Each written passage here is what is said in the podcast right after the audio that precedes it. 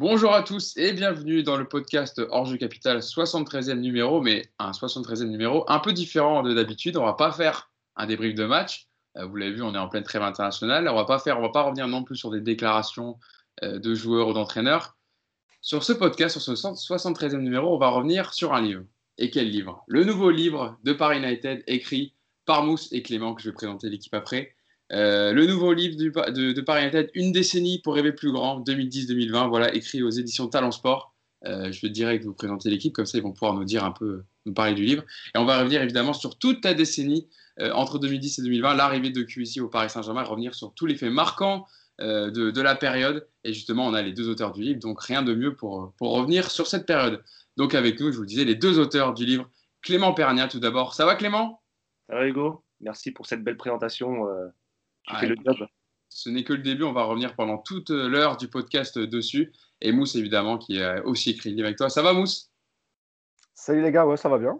Merci. on va faire un beau podcast sur, hein, sur l'écriture de votre livre qui est sorti déjà depuis euh, quelques temps.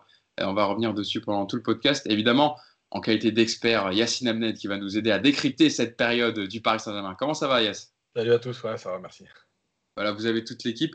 Euh, un petit mot, euh, un premier mot euh, comme ça, là. allez, je me tourne vers toi, Clément.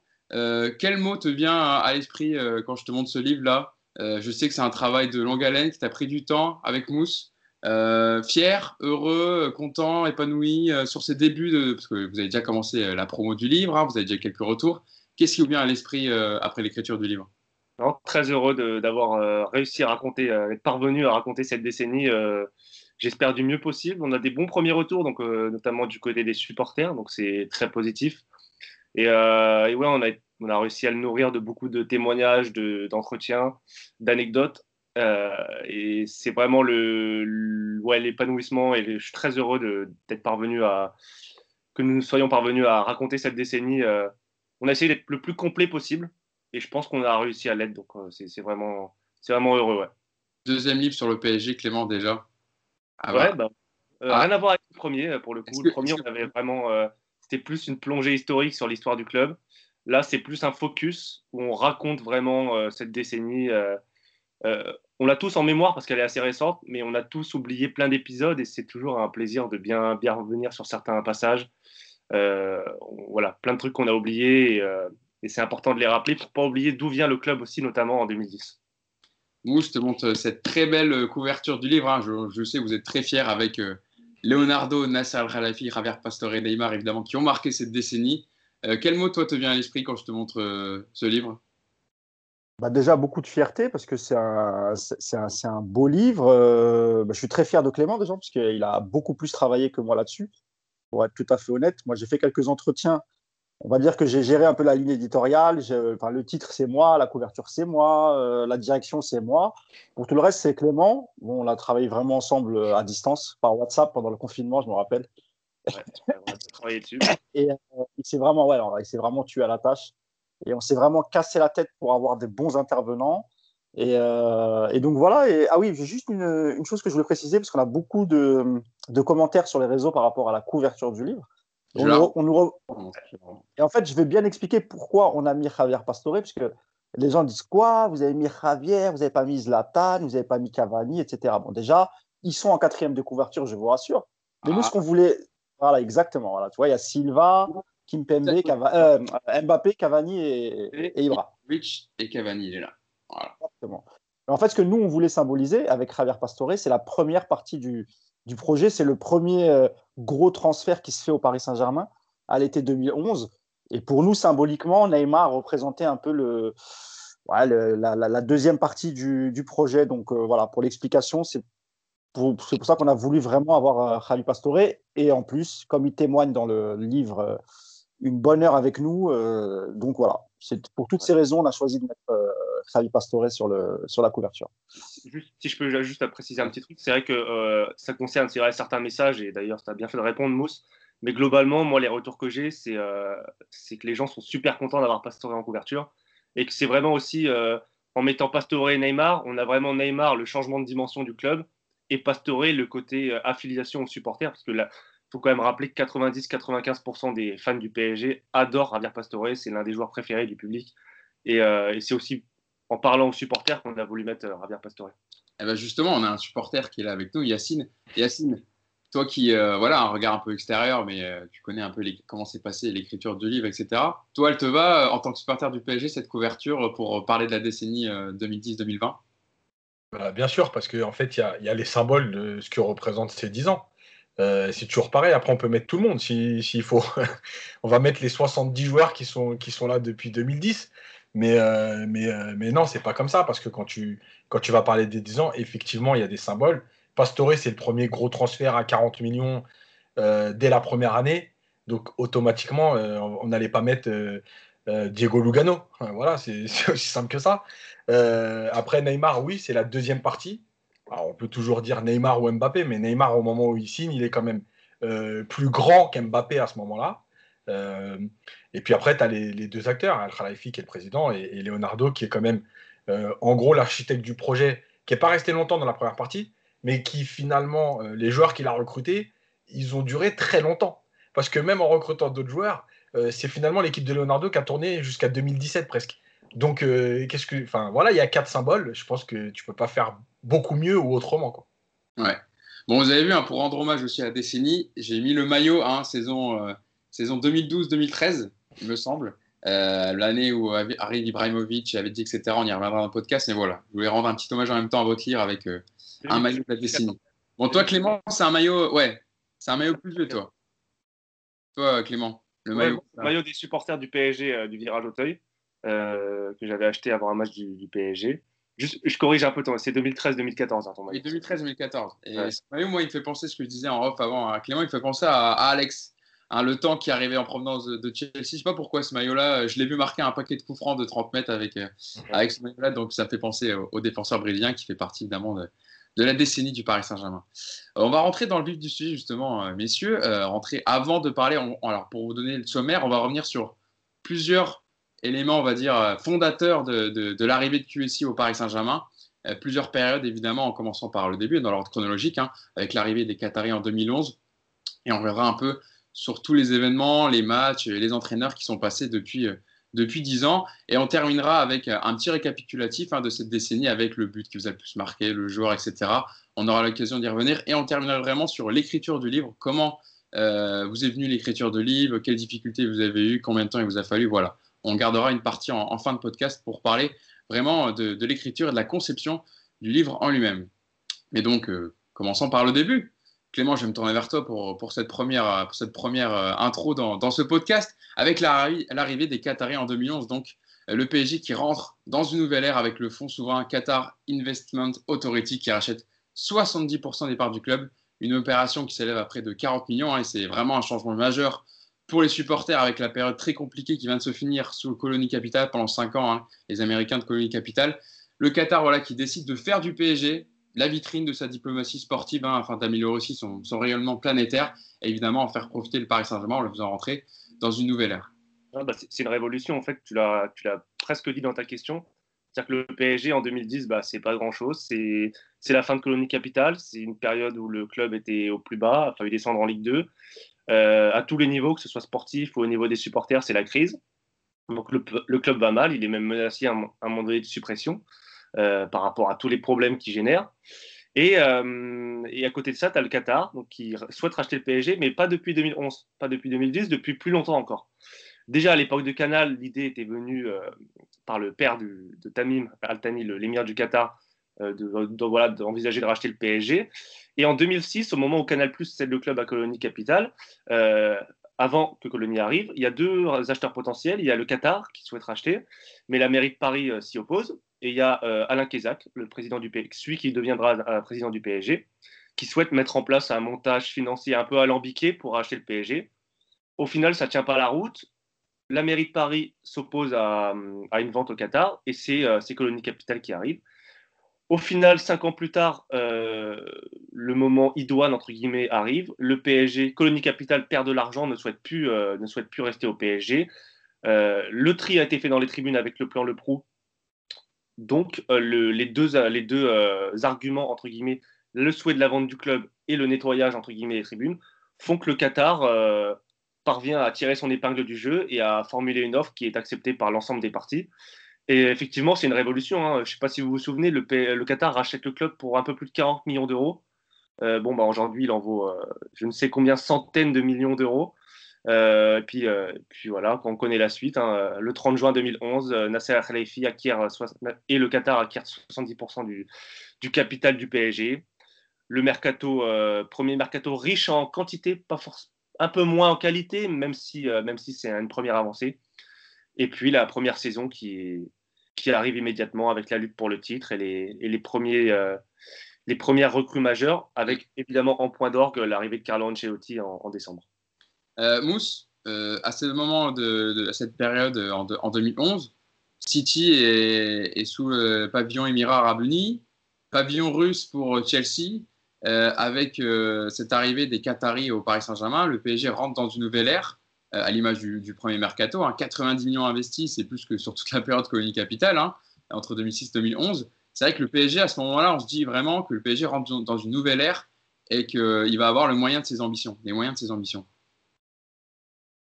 Oui, mais on ne le sait pas encore en fait, parce qu'il y a beaucoup de mouvements à l'été 2011, mais bah, il n'y a pas forcément de joueurs euh, très très très connus, ou en tout cas, euh, il n'y a, pas d'équivalent pour moi avec l'été 2012 en fait. C'est là pour moi que vraiment le, mercato euh, qatari commence, parce qu'il y a, y a de très très grosses arrivées.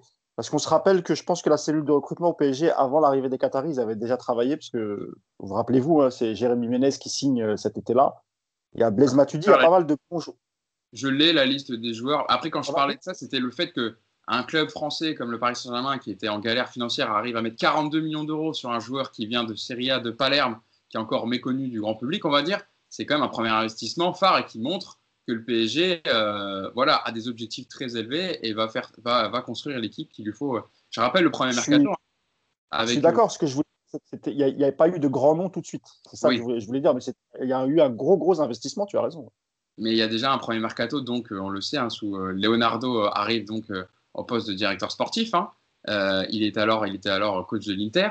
Jean-Claude Blanc prend ses fonctions quelques temps plus tard en tant que directeur général, qui était lui ancien président de la Juventus. Et donc Leonardo effectue son premier mercato en faisant venir plusieurs joueurs du championnat italien, hein. un championnat qu'on va bien connaître lors de cette décennie. Euh, Jérémy Menez, Mohamed Sissoko, Salvatore Sirigu, et puis aussi des valeurs sûres de Ligue 1 qui rejoignent le PSG comme Kevin Gamero, Blaise Matuidi ou Milan Bisevac. Euh, Yacine, toi quand tu vois ce premier mercato et en tant que supporter à l'arrivée justement de, de QC, quelle est ta première réaction? Euh, Alors, déjà, il faut savoir d'où on vient. Les dernières années ont été très compliquées autant en termes de mercato, de résultats. Alors, il y a l'année 2010-2011 qui se passe mieux, mais, euh, mais sur les 10 ans 2000, euh, euh, c'est très compliqué. donc, effectivement, quand tu vois des joueurs arriver comme Jérémy Ménez, comme.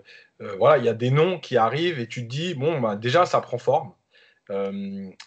Il faut pas oublier qu'en fait, le rachat du PSG, c'est quand même un, dossier qui revient régulièrement, sans aller très loin. On attend, il y a toujours des rumeurs, il y a toujours des choses. Euh, il y a des gens qui s'opposent, il y a des gens. Mais en tout cas, le rachat, il est, euh, effectif en 2011, mais il est pas, euh, il, revient souvent avant 2011 déjà. il y a les problèmes avec les supporters qui vont empêcher le rachat. Voilà, il y a beaucoup de choses. et là, tu te dis, ben, enfin, parce que malgré tout, on le sait, il faut de l'argent pour, pour, pour aussi faire vivre un club et grandir. Tu te dis, bah, tiens, il y a un investisseur qui a de l'argent euh, après, en fait, tu te dis toujours, euh, bon, bah, on a eu Colonie Capital qui est arrivé en se disant, euh, nous, on est les Américains, on va mettre de l'argent, et finalement, on n'a rien vu. Donc, tu te dis toujours, bon, ok, il y a de l'argent, mais est-ce que vraiment il va être utilisé? Et dès le premier mercato, tu te rends compte que oui, ils mettent de l'argent tout de suite. Alors, il faut pas oublier non plus que ce premier mercato, comme, comme le rachat il est effectif le 30 juin 2011, euh, tu peux pas réellement travailler. On sait que le mercato, ça se, ça se prépare pas en juillet au moment du mercato, ça se prépare avant. Et même si tu as des idées, euh, bah, tu peux pas en parler parce que, parce que le, rachat il n'est pas effectif. Donc tu t'adaptes le premier mercato, mais le premier mercato il est très intéressant déjà en termes de joueurs français. Avec mais en plus, comme, tout à l'heure, j'avais pas tout à fait fini. J'allais Ah d'accord, là je voulais euh, rajouter ce que disait euh, Yacine, c'est que effectivement en 2011 il y a beaucoup de mouvements, mais en plus déjà, comme l'a dit Yacine, vu que la, la saison 2010-2011 avait plutôt pas mal, et il y a quand même de très bons joueurs déjà.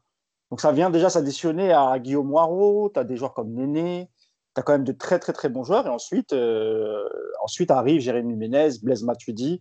D'ailleurs, Jérémy Ménez, euh, nous a fait l'amitié de, témoigner dans le livre et, il raconte comment il est contacté par Leonardo. C'est très intéressant. On va pas spoiler, bien sûr, mais Mais donc lui, lui raconte exactement comment comment s'est passé son arrivée au, PSG. Donc voilà, c'était juste pour dire que déjà à l'époque, avant l'arrivée des Qataris, on avait un effectif qui était plutôt pas mal et qu'évidemment euh, avec ce qui ce qui se rajoute plus, parce qu'on parlera aussi du mercato hivernal de janvier 2012 où il y a encore beaucoup de joueurs qui arrivent et puis après euh, on ira directement vers l'apothéose avec euh, l'arrivée de Silva et, Ibrahimovic. Un petit mot quand même sur Javier Pastore, Clément. Euh, voilà, je sais que c'est un joueur qui te tient énormément à cœur et qui est sur euh, la couverture du Paris Saint-Germain parce qu'il a marqué la décennie du Paris Saint-Germain. Euh, est-ce que tu peux nous rappeler comment ça se passe, etc., son arrivée au Paris Saint-Germain? Il est contacté par Leonardo pour, pour venir au club, mais déjà Leonardo était intéressé par lui quand il était à l'Inter Milan. Ça pas tout dire non plus. Hein ah, mais ça, je pense que tout le monde le sait. Je ne vais pas tout dire, mais déjà, il y a toujours. Des, des choses qui sont assez inédites quand même, vraiment. Yacine l'a bien rappelé, euh, en fait, c'est vraiment genre une affaire de contextualisation. C'est-à-dire qu'aujourd'hui, là, si on dit Pastore a été acheté 42 millions, ça choque plus aujourd'hui. On est en 2020, ça choque plus. À l'époque, il faut se rembobiner et se dire waouh, c'est un truc de dingue. Le mec, on le connaît pas. Et le PSG qui vient d'être acheté met 42 millions d'euros sur un gamin de 21 ans euh, qui vient d'Italie, de Palerme, personne ne le connaît. Donc déjà, c'est un truc de malade. Si on se souvient bien, les critiques sont abondantes en France. Tout le monde dit c'est un scandale, c'est n'importe quoi. Euh, c'est quoi ces montants euh, astronomiques? Donc déjà, c'est pas aussi beau que, que cela peut paraître aujourd'hui. À l'époque, voilà, c'est très contesté. Ensuite, pour revenir à Javier Pastore, ça se fait début août, mais ça, s'acte en fait effectivement de manière effective avant. Leonardo suit Javier Pastore, parce que Leonardo était à l'Inter, Javier Pastore était à Palerme, il le suit depuis longtemps et il le voulait. Et en fait, en fait c'est une affaire de, je vais pas dire harcèlement, mais il l'a pas lâché. Quoi. Il l'a pas lâché. Leonardo voulait Pastore coûte que coûte. Ravière le raconte très bien dans l'interview en fin de livre. Et en fait, euh, en fait c'était quasiment fait avant d'être fait, puisqu'il y avait eu un match entre deux euh, en Italie. Euh, et, le, fait que, le fait que Leonardo vienne à Paris, le destin de Pastore était presque tout tracé grâce à Leonardo. C'est entièrement grâce à Leonardo que, que Ravière Pastore vient à Paris. Et puis rapidement, en plus, dans ses premiers matchs, notamment son but contre Brest, le doublé n'est pas longtemps après, il se fait rapidement euh, accepter par, par, les, par les, joueurs parisiens qui le décrivent dans le livre. D'ailleurs, je ne vais pas raconter ce que les intervenants disent, mais ils disent que rapidement, euh, il s'intègre très très rapidement dans, dans le 4-2-3-1 euh, de, de, Antoine Camboire, qui est mis à l'époque, hein, Antoine Camboire qui est là depuis 2009, mais qui, Mousse, va se faire débarquer hein, le 30 en décembre 2011 alors que la saison 2011-2012 est plutôt réussie, hein, en tout cas la première partie, le PSG est champion d'automne, mais Antoine Comboiré, qui évidemment aux Qataris ne représente pas cet entraîneur phare qui va faire entrer le PSG dans une nouvelle galaxie et attirer les grands joueurs, est débarqué, c'est quand même un événement hein, à l'époque, on en parle énormément, pour l'arrivée de l'entraîneur italien, Mister Carlo Ancelotti. Ouais, c'est drôle d'ailleurs, parce que je me rappelle des articles à l'époque euh, qui critiquaient beaucoup la direction euh, qatari de limoger euh, Antoine Cambouaré parce qu'il était numéro un à. Ils étaient premiers à la trêve, à la trêve hivernale, mais on aurait dit un peu de fausse naïveté parce que tout le monde sait que si tu veux attirer des grands joueurs, bah, il te faut quand même un grand entraîneur.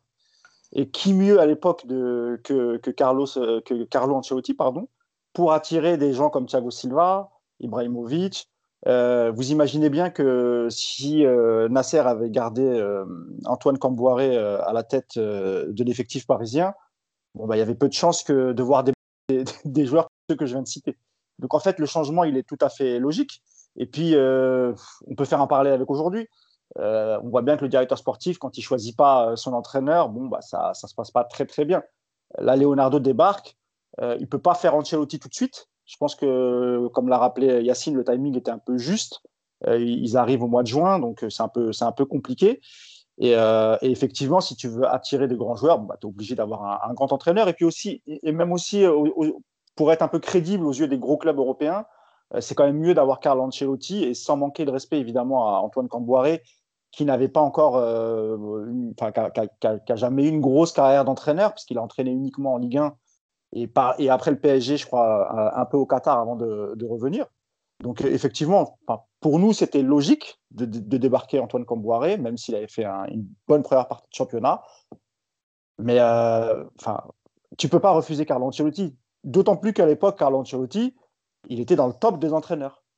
Ça a été moins le cas euh, quelques années après, même si aujourd'hui il fait une très belle saison avec Everton. Mais ce que je veux dire par là, c'est qu'à l'époque, il était encore dans le, dans le top 5 des gros, gros entraîneurs. Donc c'est évidemment une très, très, un très beau coup qu'a fait Leonardo et le Paris Saint-Germain. Euh, Antoine Cobra aussi, qui euh, débarquait peut-être aussi par sa défaite contre Marseille lors du Classico et son élimination prématurée en Europa League. Mais ce que vous dites dans le livre, hein, Clément, je, te vois, viens vers toi, c'est que il est forcément débarqué. C'est vraiment parce que on veut recruter un entraîneur de, gros calibre, mais fait un peu en milieu de saison comme ça, placé Ancelotti en décembre.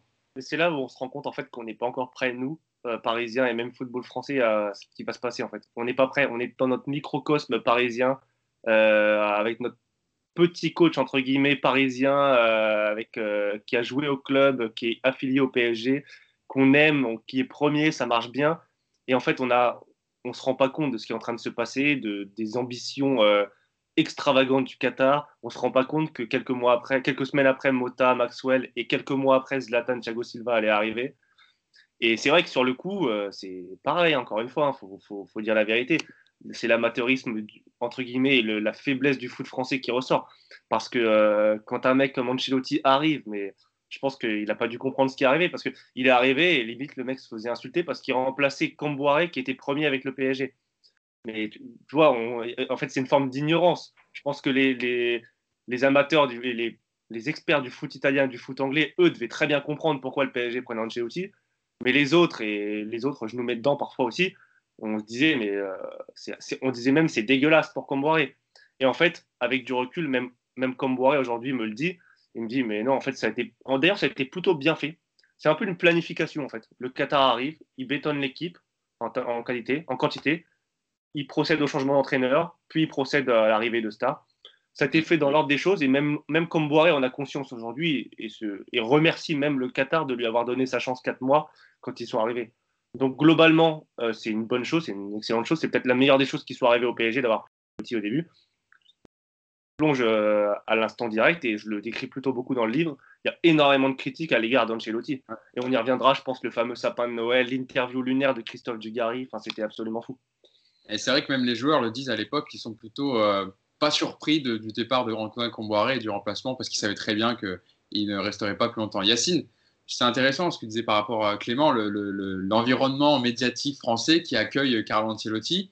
Euh, par rapport à Antoine Comboiré, donc qui est là, puis aussi par son passé d'Antoine Comboiré au Paris Saint-Germain. Il n'est pas très bien reçu. Il y a son sapin de Noël qui met du temps, son 4-3-3, à, prendre forme. Alors, il y a les arrivées de Thiago Motta et d'Alex hein, au mercato euh, hivernal de 2011. Mais c'est vrai que la première saison, et puis aussi avec évidemment la, perte du titre, puisque, enfin la perte du titre, Montpellier qui sera sacré champion à la fin de saison, mais le, club parisien qui terminera dauphin, qualifié pour la prochaine Ligue des Champions.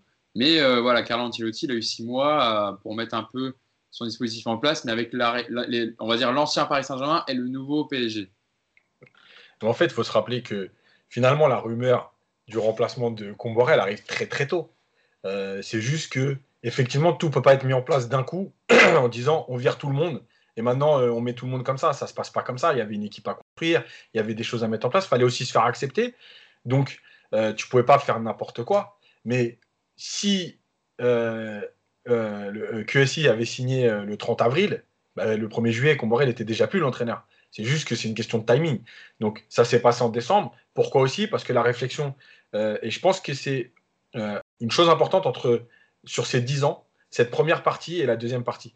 La réflexion, elle est très cohérente. C'est-à-dire qu'on construit l'équipe, on change d'entraîneur à mi-saison. On aurait pu aller jusqu'au bout avec Comboré finalement. Parce que je rappelle qu'Ancelotti à l'époque vient d'être alors remercié par Chelsea, mais il est toujours payé par Chelsea. Donc il n'est pas à la recherche d'un poste, il a un salaire. Euh, donc s'il avait attendu juin, ce n'était pas un problème pour lui financièrement. Euh, mais l'idée, c'était de dire, bon, faut mieux commencer tout de suite. Il y aura six mois, ça va peut-être être compliqué, etc. Mais au moins, il va déjà se mettre en place. Et au prochain mercato, c'est déjà lui l'entraîneur. Euh, au prochain gros mercato d'été. ça, c'était important dans la, cohérence du projet. et effectivement, on rappelle toujours euh, euh, la fameuse protection des entraîneurs français en France. Euh, oui, Ancelotti est mal accueilli. Pourtant, c'est pas comme si en plus il n'avait pas de palmarès. C'est-à-dire que non seulement c'est un grand entraîneur, mais il a un vrai palmarès en tant que joueur, en tant qu'entraîneur. Donc voilà, mais on a des, toujours euh, l'idée de se dire alors déjà c'est un étranger, euh, pourquoi virer Comboré en, milieu de saison parce qu'il est premier, etc. On comprend pas les projets parce que de toute façon nos clubs ne travaillent jamais sur des projets, ils travaillent sur des, des coups. Voilà, euh, l'entraîneur il perd deux matchs, il est viré. on travaille sur un an et puis l'entraîneur il dégage, voilà. Donc oui, il fallait le temps d'accepter tout ça, mais en vérité sur ces 3, 4, 5 premières années, tout est cohérent dans ce qui est fait. Euh, on verra après que ça va être moins le cas, mais, voilà, l'enchaînement d'Ancelotti, comme l'a dit Clément, en fait, c'est le, la meilleure personne à ce moment-là, parce qu'en plus, Ancelotti, c'est un mec politique euh, qui sait très bien s'adapter aux gros clubs comme ça. Et quand il est euh, la fameuse interview, il y a certains entraîneurs qui n'auraient pas accepté de faire ça. en se disant, mais attends, mais qui, vous êtes pour me demander à moi, qui ai gagné des Ligues des Champions en tant que joueur et en tant qu'entraîneur, comment je fais jouer mon équipe? Mais le mec, il est là, il est posé, il explique tranquillement. C'était la, meilleure personne. Donc le Paris, Saint-Germain qui terminera euh, dauphin hein, du classement avec Montpellier qui terminera champion à trois points près. Hein. et il y a eu de l'effet contre, contre Lyon, on s'en rappelle, hein, qui a peut-être coûté euh, le, titre au, Paris Saint-Germain. Le Paris Saint-Germain donc est qualifié pour la prochaine Ligue des Champions. Et là, Mousse, attention, là c'est les choses sérieuses commencent. Mercato 2012, été 2012, le PSG qui est l'un des, clubs les plus actifs, si ce n'est le plus actif du marché transfert. Euh, arrivé Thiago Silva, Ibrahimovic, Lavezzi, Verratti euh, pour des montants euh, records. Hein. Donc il y a des joueurs, il y a Ezekiel Lavezzi et, également qui arrive pour 29 millions d'euros. Verratti qui est désigné comme le nouveau Pirlo par la presse italienne, recruté pour 12 millions d'euros depuis la, Série B et, Pescara. Et puis évidemment, comme je le disais, les deux, les deux meilleurs joueurs du lancé de l'époque, euh, l'attaquant suédois Zlatan Ibrahimovic pour 21 millions d'euros et, Thiago Silva qui égale le, montant record hein, du transfert de, de Javier Pastore, 42 millions d'euros. Il y aura également euh, Grégory Van Der Beek qui arrivera au poste derrière droit pour concurrencer Christophe Jallet. Mais euh, là, à l'époque, là, par contre, les choses sérieuses commencent. Bah, quand on est amateur de foot à l'époque et qu'on regarde, je crois que l'équipe du dimanche, ça existait encore à l'époque, quand tu regardes le résumé des championnats européens, et que tu euh, t'extasies devant, euh, devant Ibrahimovic en Serie A, devant la qualité de, défenseur de Thiago Silva. Euh, l'avait dit un peu moins connu, mais il faisait déjà de très très belles choses à, Naples. Donc effectivement, moi en tout cas personnellement, j'ai toujours été un grand grand fan d'Ibrahimovic. Je le suivais déjà quand il était à l'Ajax, et puis je l'ai suivi dans tous ses clubs. Et quand tu es supporter du PSG, euh, avant l'arrivée des Qataris, tu te dis mais c'est impossible d'avoir ce genre de joueur, quoi, tu vois un joueur comme Ibrahimovic jamais pourra venir euh, au Paris Saint-Germain. Là, non seulement tu as Ibrahimovic, mais tu as le meilleur défenseur du monde à l'époque, en, tout cas qui est désigné comme tel, tu as, Thiago Silva. Tu as le petit Verratti, on ne sait pas ce que ça donne, mais euh, on va tous sur YouTube pour voir et on voit les skills quand il est jeune. Euh, je crois qu'il met un but de fou dans la surface avec Pescara. J'ai dû le revoir mille fois le but. Ouais, ouais, c'est un, mercato. en fait, c'est un mercato qui, qui, annonce la couleur. Qui dit voilà, Là, on est là et on va être là pendant, pendant un bout de temps. Et d'ailleurs, la, la, première campagne, la première campagne européenne de, de, Carlo Ancelotti, euh, elle est juste incroyable. On fait un huitième de finale contre Valence, on fait un super match, et puis ensuite tu fais une double confrontation contre Barcelone et tu perds pas. Tu es éliminé sans perdre. Et c'est peut-être l'année où tu étais le plus proche de passer en, en demi-finale. Donc, euh, que ce soit l'arrivée de Carlo, plus si tu additionnes à ça l'été 2012, euh, là, tu préviens l'Europe et tu dis, euh, voilà, on est là et on va faire quelque chose de, on va faire quelque chose de grand.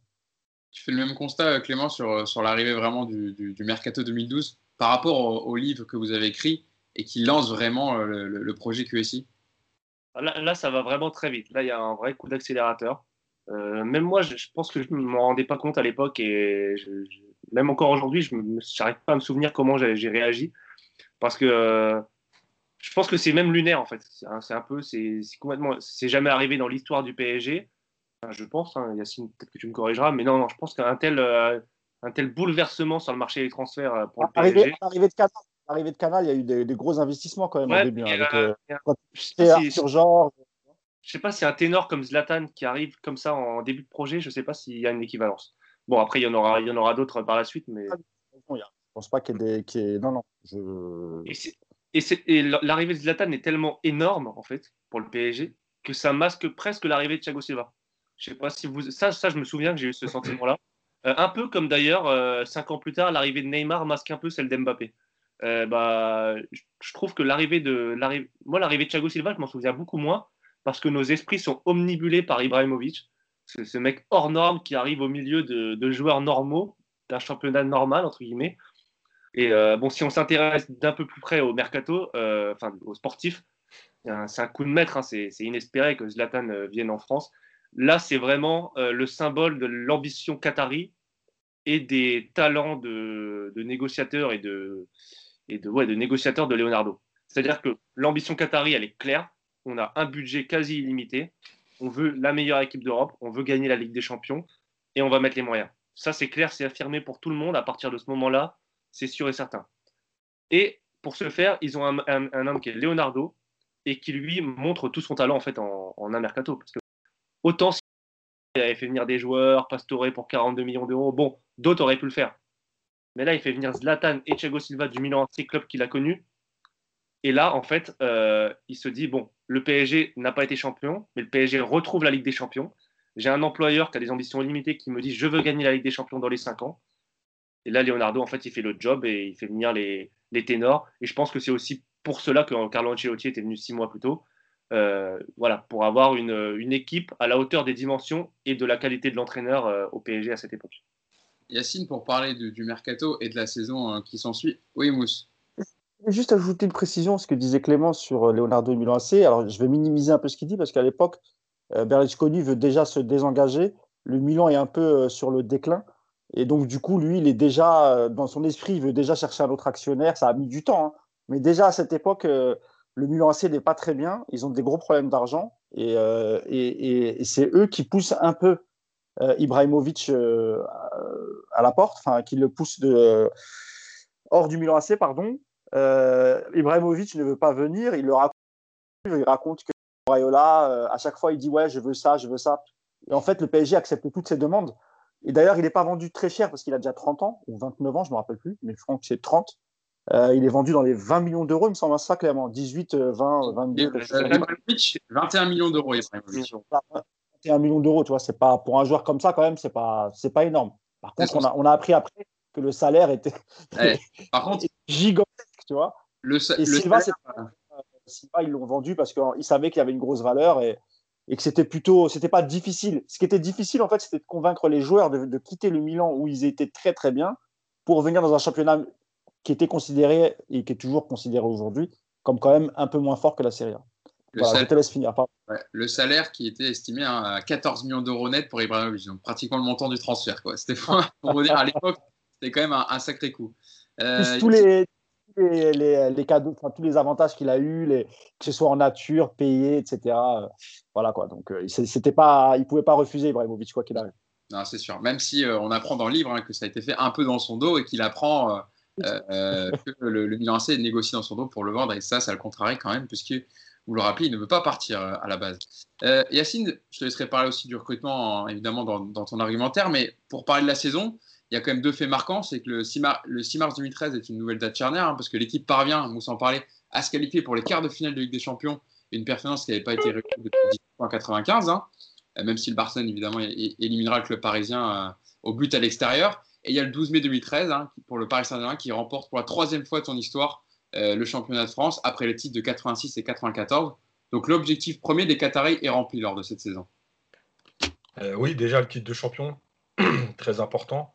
Euh, en plus, un peu symboliquement, tu vas le chercher à Lyon, euh, avec Jérémy Ménez qui marque le, but du titre. Euh, en fait, ce qui est important, c'est que dans, ce mercato-là, et j'inclurai un petit peu celui de janvier avec l'arrivée de Motin, par exemple, c'est que c'est un mercato qui est économique et sportif. C'est-à-dire que tu gagnes en visibilité parce que tu as choisi les joueurs qui, en tout cas le joueur qui, après, entre guillemets, Messi, Ronaldo, fait le plus parler de lui. Euh, avec Zlatan.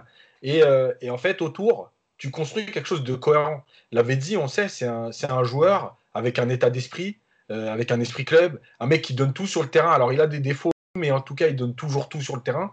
un mec de vestiaire aussi qui est là pour, la cohésion, mettre l'ambiance, tout ça, c'est hyper important dans, un vestiaire.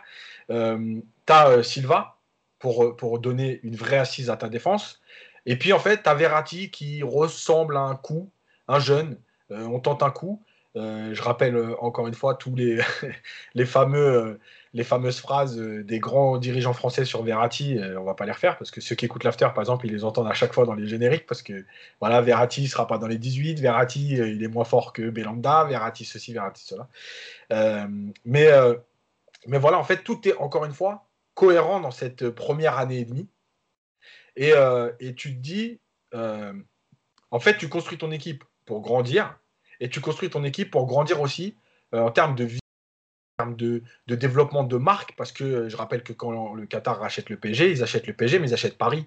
Ils achètent la visibilité de Paris, ils achètent la marque Paris. Euh, et c'est pas anodin de, vouloir être visible en fait. Parce qu'après, avec l'argent que tu as mis, tu pouvais construire une belle équipe cohérente avec des joueurs moins, euh, moins flamboyants, moins, moins bling-bling que Zlatan par exemple. Mais quand tu fais ça, tu sais que tu vas t'attirer des nouveaux, des nouveaux supporters, ou en tout cas des nouveaux suiveurs euh, sur les réseaux sociaux, euh, sur la vente des maillots, etc. Donc encore une fois, tout est cohérent. Et effectivement, cette année-là, bah, tout, se passe presque bien, si ce n'est ce fameux match à Dijon qui va entraîner peut-être le départ d'Ancelotti, de, etc. Mais tout se passe bien, tu ramènes le titre enfin, tu fais une belle Ligue des Champions, et tout n'est pas rose. Hein. Je rappelle quand même qu'en décembre, euh, il y a le match entre Nice et Porto où euh, c'est un peu tendu, Paris un peu moins bien. Euh, en Ligue des Champions, il va falloir absolument battre Porto pour se qualifier. Il y a un peu de tension, mais la fameuse crise de novembre. mais, mais tout se déroule bien. Voilà, tu te qualifies finalement, tu vas à Valence. Valence qui a un beau club espagnol à l'époque et tu t'imposes là-bas avec la manière. tu vas en quart de finale où tu existes je rappelle quand même qu'à la 55e, tu es qualifié, euh, après le but de Pastore. Euh, voilà, et tu perds pas les deux, confrontations. Donc en fait, tout est bien, tu avances. Ouais, d'ailleurs, on a oublié dans les mercato, parce que quand tu parlais de Valence, je me rappelle du match de Lucas. On avait oublié aussi Lucas pour 40 millions d'euros qui arrive, euh, qui est un pari, mais bon, un pari plus ou moins réussi. C'est vrai qu'on avait oublié de le citer dans les, dans les transferts, le, jeune Lucas venu de. Alors c'était Sao Paulo, je crois. Hein, ouais. Je sais plus c'était quoi le... ça? Euh, en parler, c'est vrai que ce qui est intéressant, c'est que dès après la défaite contre Nice, donc c'est dès la première partie de saison, on discute déjà d'un possible renvoi de Carlo Ancelotti. Et c'est ce qui qualifiera aussi les investisseurs qataris dans cette, décennie, c'est l'impatience, le fait de vouloir rapidement atteindre les objectifs, quitte à être un peu trop euh, euh, rapide euh, sur certains joueurs, sur certains entraîneurs, etc. Donc c'est aussi peut-être ce qui précipitera, parce que Carlo Ancelotti, ça, euh, il, enfin, on l'apprendra après, ça revient un peu à ses oreilles et il sent que le vent est en train un peu de tourner. il y a le premier épisode de Nice, mais euh, c'est vraiment le match à Reims en mars qui clôt, euh, qui clôt vraiment.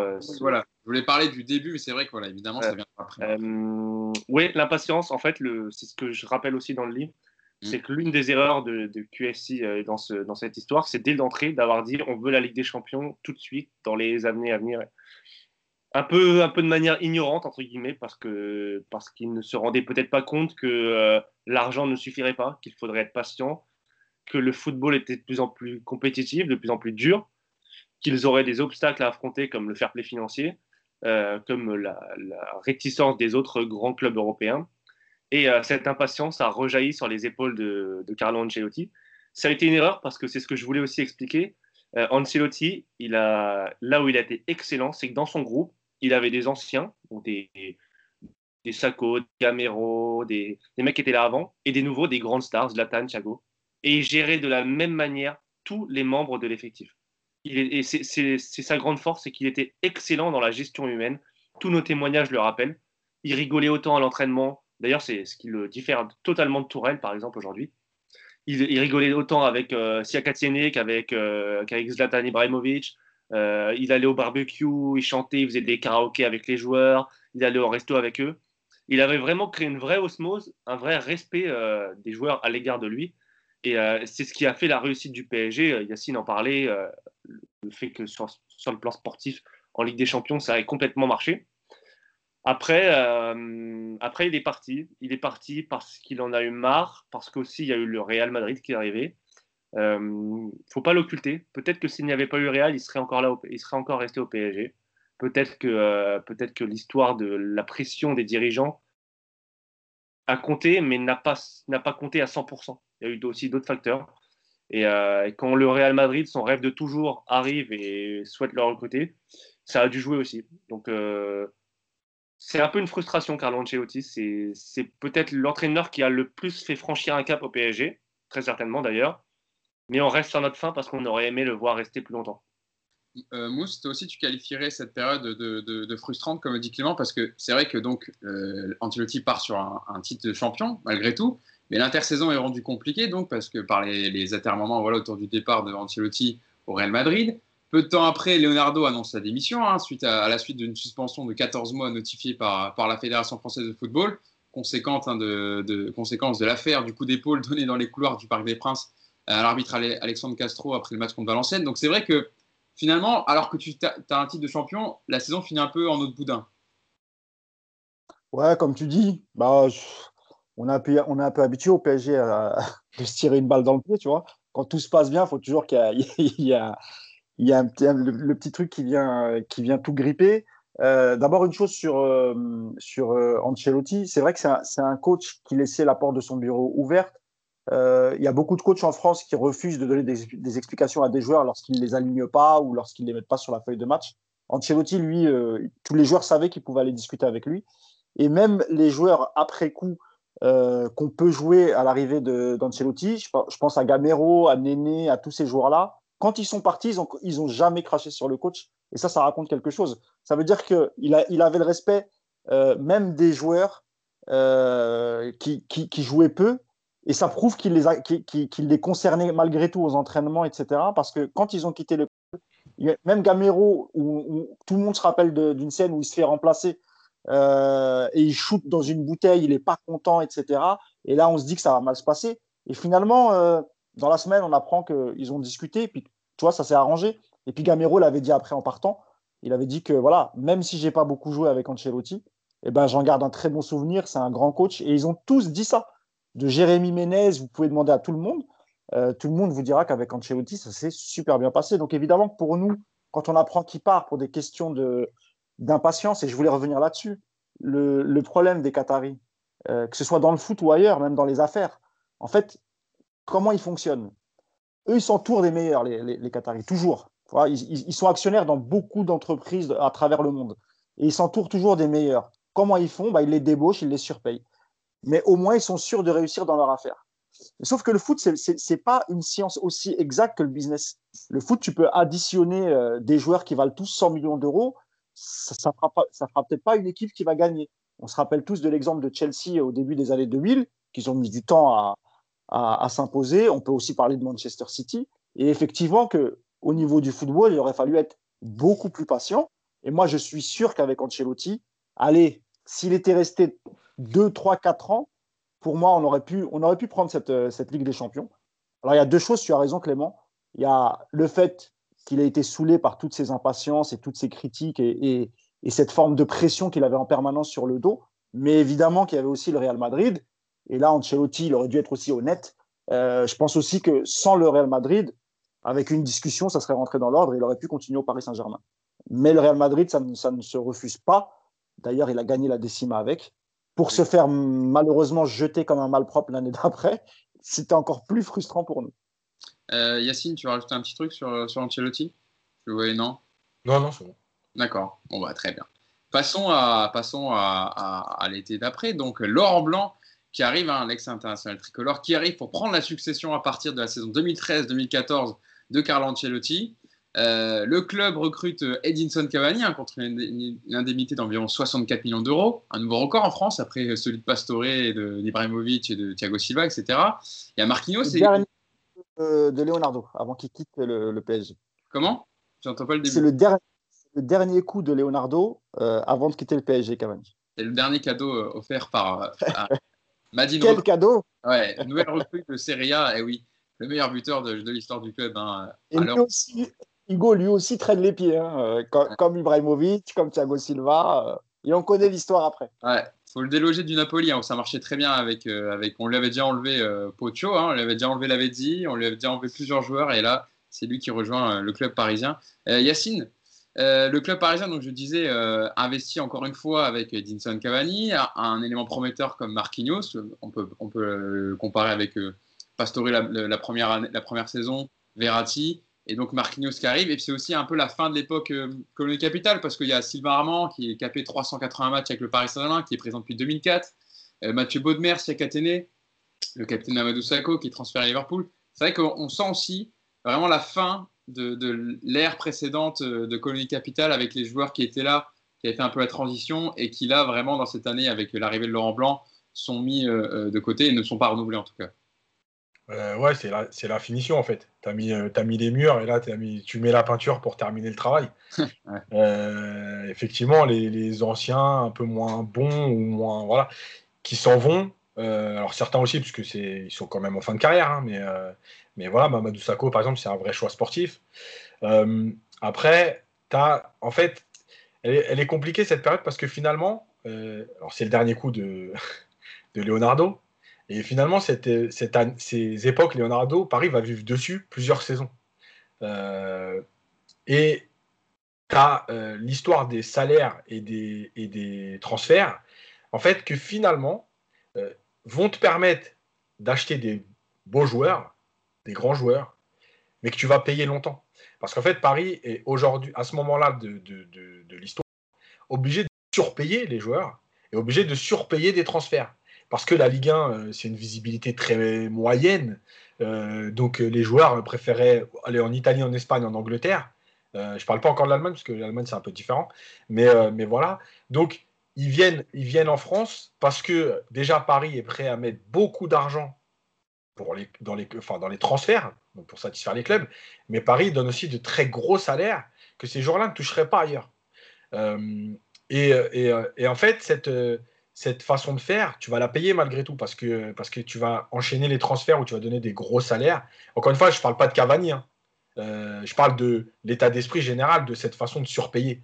Euh, parce que tu es obligé d'attirer, parce que Paris, euh, enfin, sur la scène européenne, n'existe pas encore. Ils ont fait un coup contre Barcelone, c'était super, il y avait Ancelotti, mais tu n'existes pas encore en, favori de la Ligue des Champions tous les ans, comme, comme le Bayern, comme le Real, comme le Barça à cette époque-là. Euh, donc, pour que les joueurs viennent dans cette Ligue 1, au PSG, bah oui, il faut surpayer. Euh, par contre, ce qui est bien, c'est que les joueurs ne, font quand même le job. Juste, on est venu prendre un chèque, euh, et puis merci pour tout, et puis on attendra. Si ça se passe mal, on ira voir ailleurs. Non, les mecs font quand même le travail. Paris va quand même enchaîner plusieurs quarts de finale de suite. voilà. Mais je pense que cette année, en fait, elle marque une transition dans. on, avait, on a bien démarré, on a avancé, Finalement, on va vivre avec ça pendant 3-4 ans. Euh, le travail de Leonardo, en essayant finalement, et on verra que c'est dans cette période où tu as le plus de ratés de transfert, en essayant de se renforcer, mais en se trompant régulièrement euh, de joueurs à acheter. Euh, et, en fait, tu vas pas avancer.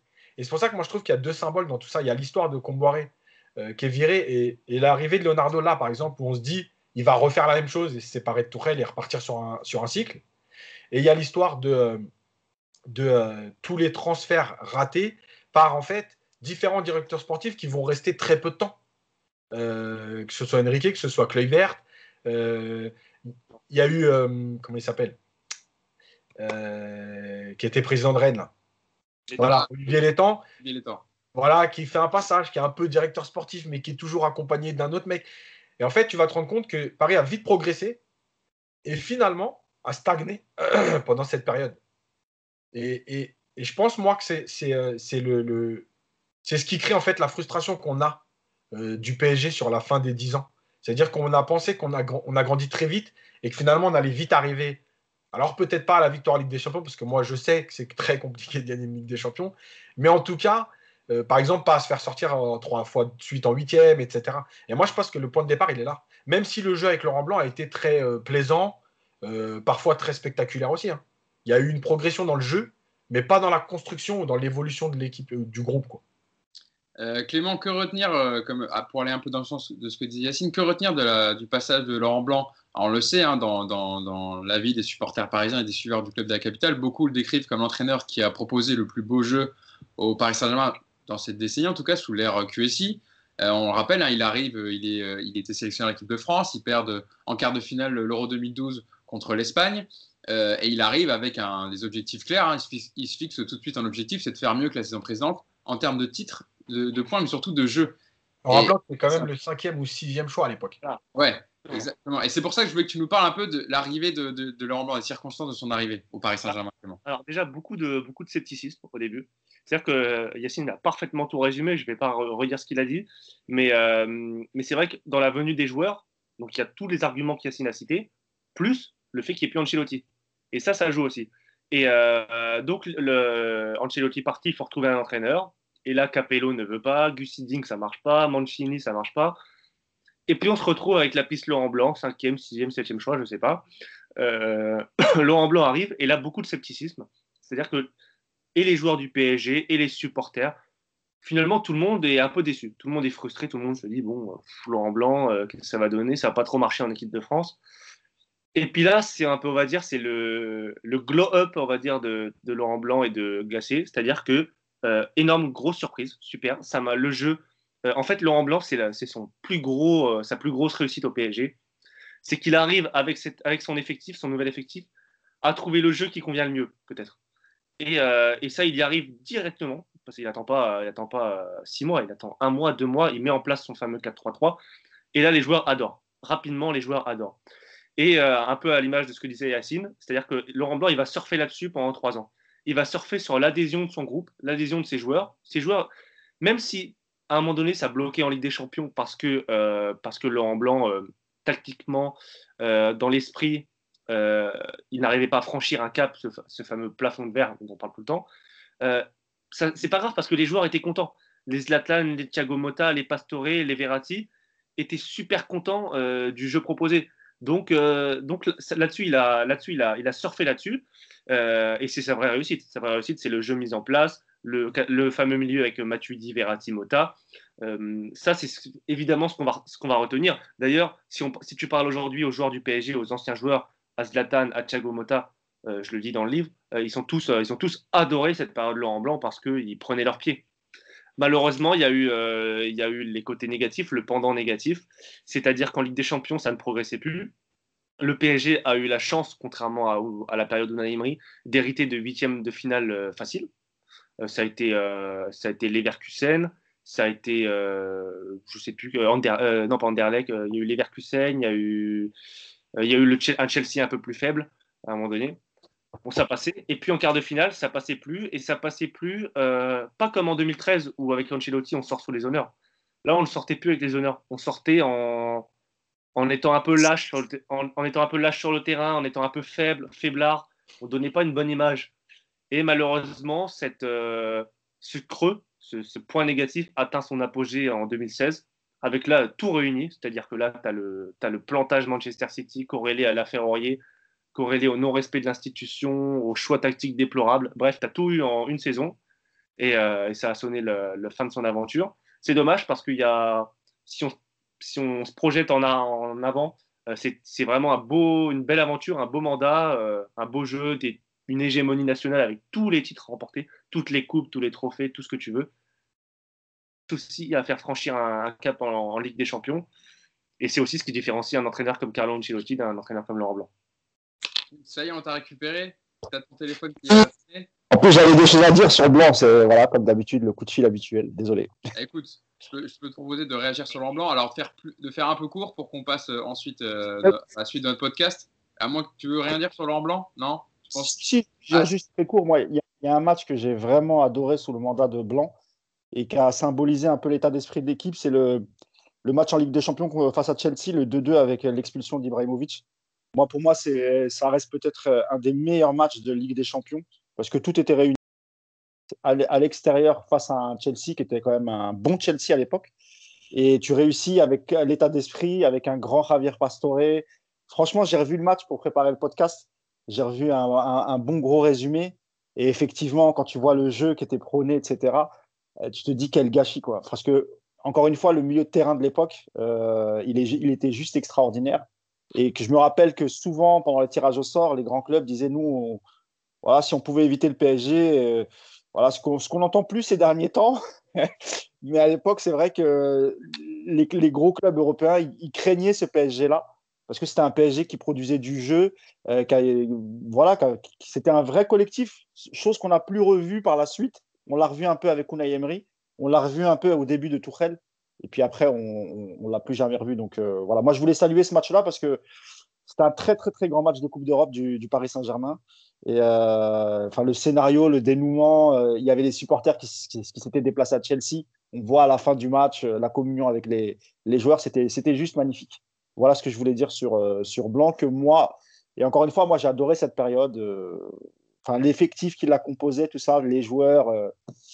ouais, très très belle période. J'ai un très très bon souvenir de, cette époque. Et je m'arrête là, Hugo.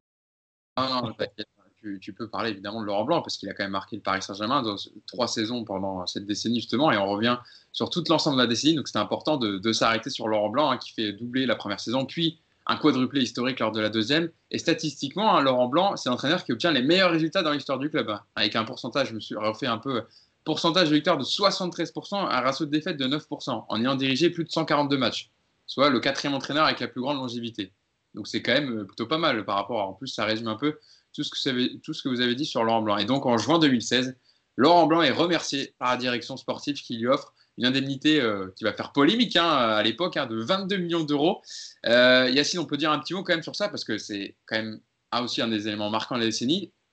Quand Laurent Blanc est licencié et prend ce chèque, etc., on dit quand même, encore une fois, on, on parle de l'impatience des dirigeants qataris qui licencie l'entraîneur alors qu'il avait prolongé il y, a, il y a peu en fait. En fait, je pense justement que euh, moi, je ne parlerai pas de l'impatience à ce moment-là, je parlerai justement des erreurs stratégiques qui ont été faites à partir de là, à savoir que tout était géré dans l'émotion.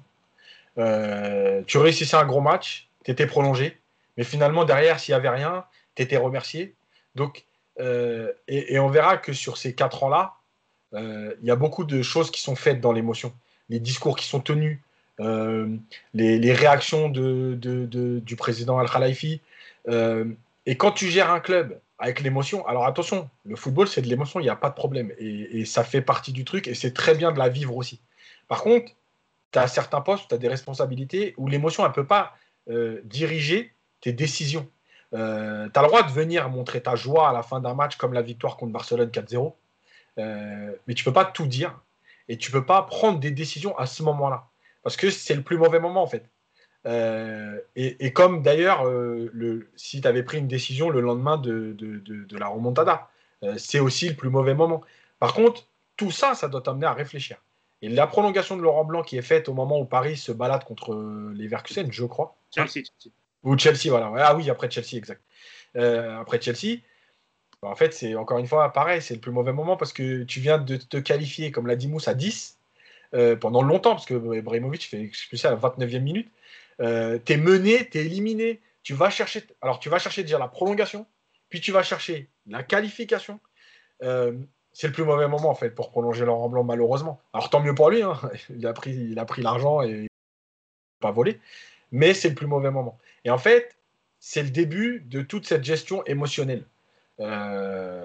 du PSG qui va important, Yacine, je te coupe, c'est aussi parce que c'est Manchester City et c'est Abu Dhabi.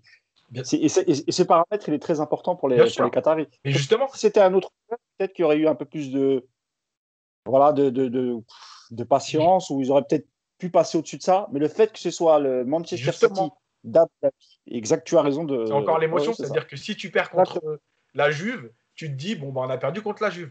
Mais là, c'est City en quart de finale. Les deux n'ont jamais atteint les. Enfin, non, jamais en tout cas dans cette période-là, n'ont pas atteint les demi-finales avec des champions. Donc les deux cherchent à arriver les premiers en fait. c'est celui, de Pellegrini, hein, c'est pas un grand Manchester City. Hein. Et là, tu te fais éliminer par eux. Et encore une fois, l'émotion te dit bon, ben voilà, on a pris une claque contre eux. faut virer Laurent Blanc, faut aller chercher un mec qui va nous faire gagner, mais ça se passe pas comme ça. Il y, a aussi. autre chose, Hugo. Euh, euh, c'est vrai que vous parlez de l'élimination de Manchester City. Dans tous les cas, Laurent Blanc ne pouvait pas continuer au PSG parce qu'il il avait perdu toute sa légitimité. Et là, il faut qu'on en parle de, l'affaire Aurier, évidemment, qui est euh, pour moi euh, l'un des plus gros freins, euh, même si c'est qu'une affaire, mais elle est tellement symbolique et tellement, elle a tellement fait de mal au club que c'est peut-être l'un des pires épisodes de la décennie. C'est-à-dire qu'en fait, Nasser Al-Khalifi a fait un choix. Quand Aurier fait sa, fait sa connerie, il y a deux choix. Soit tu vires ton joueur, soit tu donc soit tu, le sanctionnes et tu, gardes la légitimité à, Laurent Blanc, parce que Laurent Blanc a été légitime auprès de son groupe avant ça. Et en fait, cet épisode euh, égratine toute la légitimité et toute l'autorité que Laurent Blanc pouvait avoir sur son groupe. Et en fait, Nasser, entre son joueur et son entraîneur, il a choisi son joueur. Il a choisi Serge Aurier. Il l'a gardé, il ne l'a pas viré, il l'a mis, au pied un mois et demi en allant le voir, en le bichonnant, en allant le voir avec la CFA. Et en fait, à partir de là, son entraîneur était illégitime. C'était fini. Tous les témoignages qu'on recueille dans le livre voilà, vont dans ce sens. C'est-à-dire que c'était terminé pour Laurent Blanc. Il, voilà, il avait dans son groupe euh, un joueur qui lui avait euh, voilà, fait caca dessus, entre guillemets. Et, euh, et aux yeux du groupe, il n'avait plus l'autorité nécessaire pour gérer un tel vestiaire. Parce que le vestiaire du PSG, c'est n'est pas n'importe quel vestiaire. C'est un vestiaire avec des figures, c'est un, vestiaire, avec du charisme, avec des personnalités. Laurent Blanc l'avait, avait acquis cette légitimité, il l'a perdu avec l'affaire Aurier.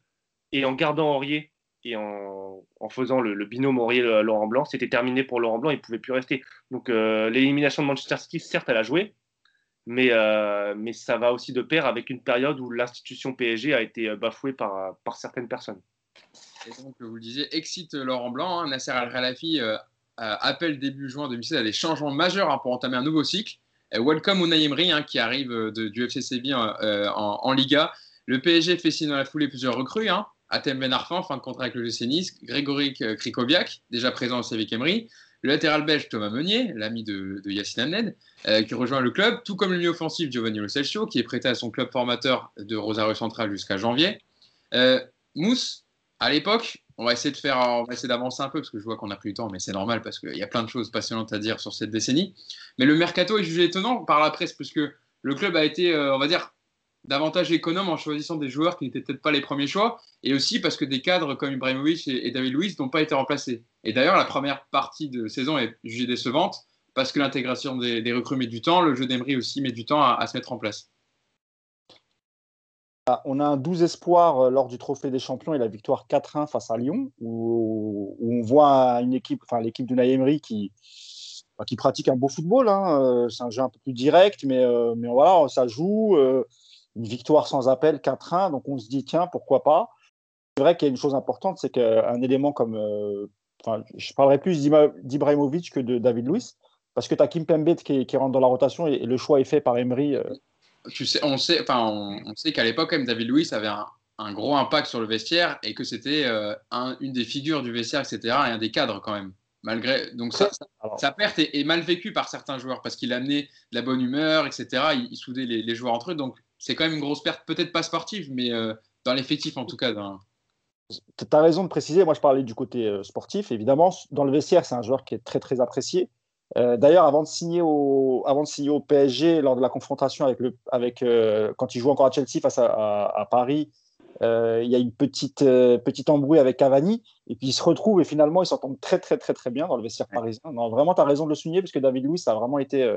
il a apporté quelque chose dans la grinta, D'ailleurs, si on revient au match de Chelsea, euh, la, symbolique est très belle. C'est lui qui égalise de, la tête alors qu'il l'année d'avant il jouait euh, et il célèbre le but. Hein. il le célèbre bien. Hein. Euh, il n'a pas de pitié pour ses, pour ses bah, En plus, il, est, il avait quitté Chelsea un peu en, mauvaise, en mauvais termes, donc je pense qu'il n'était pas mécontent d'être parti et de le célébrer.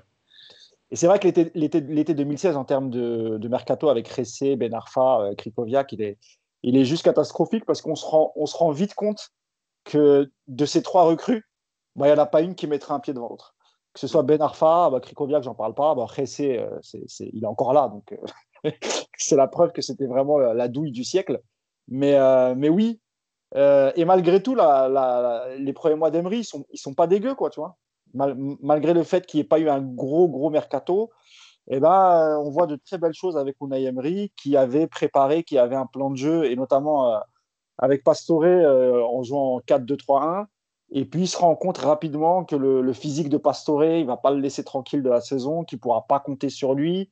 Et qu'évidemment, euh, et puis, il y a eu des matchs où, il a proposé des compositions où les joueurs n'étaient pas à l'aise. On se rappelle d'un match où euh, je crois que c'est Kurzawa qui va sur le banc et qui demande des explications.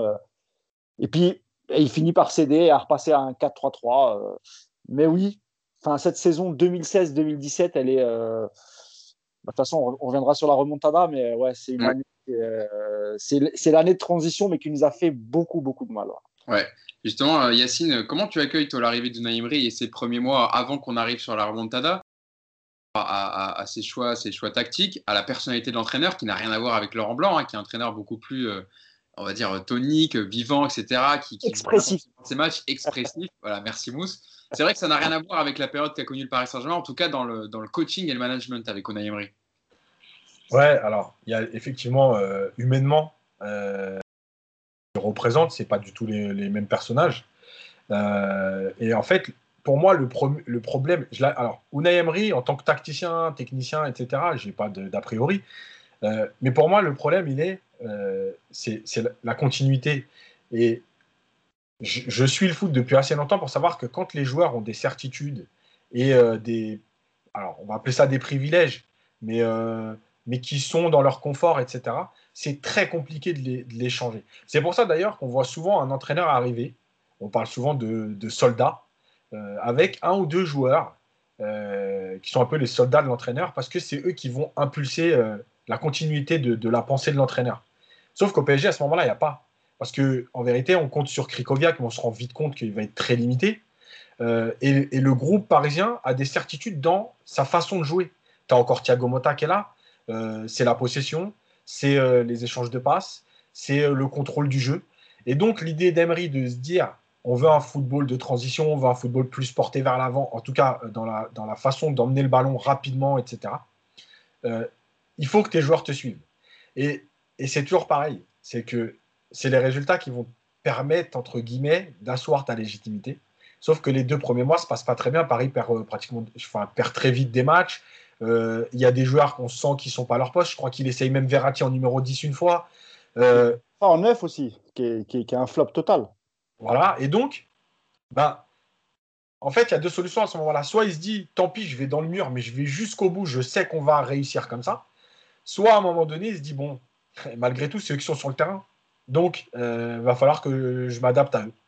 Et finalement, il fait le choix de s'adapter à eux. Et c'est là qu'on revient à toute cette partie de directeurs sportifs qui ne sont pas réellement présents et qui vont changer tous les ans.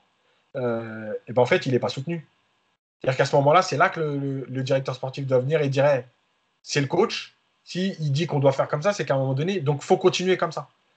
Non, il n'y a personne qui, est là pour le soutenir et finalement, lui, il se dit bon, bah, si je veux garder mon poste quelque part, parce que c'est aussi, aussi la vie, faut que je suive mes joueurs. Donc, il revient à ce jeu de possession, il revient à ce 4-3-3, mais finalement, c'est pas lui. Donc, oui, tu vas faire un énorme match contre Barcelone. Euh, mais, finalement, mais finalement, ce sera ton coup d'éclat. Quoi. Il n'y aura rien eu dans, dans cette année Emery de réellement marquant.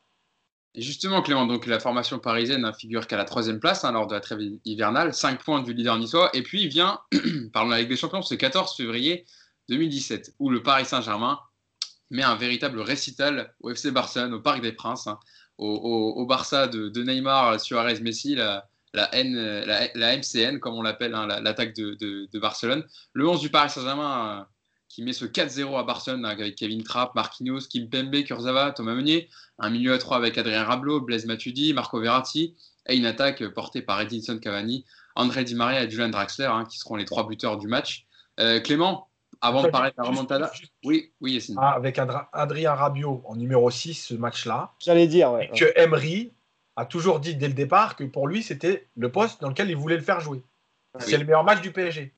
Effectivement. On en fait ce qu'on veut. tu as, raison de rappeler, Yacine, parce qu'en plus, ça sera l'objet des divergences entre Adrien Rabiot et la direction sportive par rapport à ce poste. Mais Clément, avant de parler de la remontada, parlons quand même de ce match, parce que, a tendance à oublier, même si évidemment il y a eu ce traumatisme après, mais la performance du Paris Saint-Germain est un véritable récital ce soir de, 14 février. Le Paris Saint-Germain domine clairement le FC Barcelone, et c'est, euh, on va dire, peut-être un des plus gros coups d'éclat en Ligue des Champions, en tout cas depuis le début de la, décennie QSI.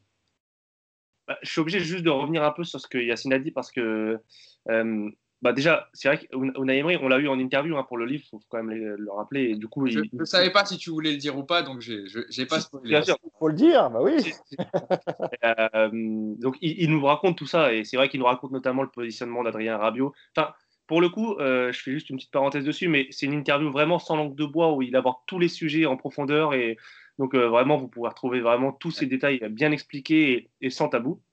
Alors en fait, euh, certes, c'est vrai qu'il a hérité de malchance. Il a hérité de la fin de l'ère Ibrahimovic, d'un Di Maria catastrophique en première partie de saison, euh, d'un mercato raté, d'un Adrien Rabiot qui ne voulait pas jouer en 6. Bref, il a, il, a, il a hérité de malchance et d'une fin de cycle, entre guillemets. Mais là où je nuancerai ce que Yacine a dit, c'est que euh, sur la fin de. Donc, il a six mois compliqués. En plus, il a un Monaco et un Nice très fort. Mais sur le début de l'année 2017, il y a un vrai basculement. Il y a un vrai jeu qui se met en place euh, avec une attaque à 3, euh, Di Maria, Draxler, Cavani, et un milieu à 3, parce que Thiago Motta est souvent blessé à ce moment-là. Thiago Motta est souvent blessé. Du coup, le milieu à 3 est composé de Rabiot, de Verratti et de Matuidi. Et en fait, il y a un jeu de pressing qui, s'installe. Euh, Emery, qui avait beaucoup oscillé sur sa composition d'équipe pendant 6 mois, il trouve son 11. Et il y, a, un vrai jeu de, pressing, de contre-pressing, de, euh, de, jeu direct vertical. Et en fait, euh, pendant trois mois, il y a le match contre Barcelone, mais il y a aussi le match au Vélodrome. Je ne sais pas si vous vous souvenez, où le PSG gagne 5-1. Et en fait, c'est une période où le PSG proposait vraiment un vrai football. Donc, oui, le, le match contre Barcelone, euh, on a Thiago Silva qui est blessé. C'est le huitième de finale où on se disait avant le match, oh, le PSG est quasiment éliminé avant en fait, c'est l'un des huitièmes où on se disait, euh, voilà, le PSG aura très peu de chance. Euh, durant la décennie du, PSG, vraiment, on se disait, voilà, cette année, ça sera compliqué, le PSG n'est pas bien en championnat et tout. Thiago Silva se blesse, on se dit, oula, on a encore moins de chance. Thiago Motta aussi est forfait.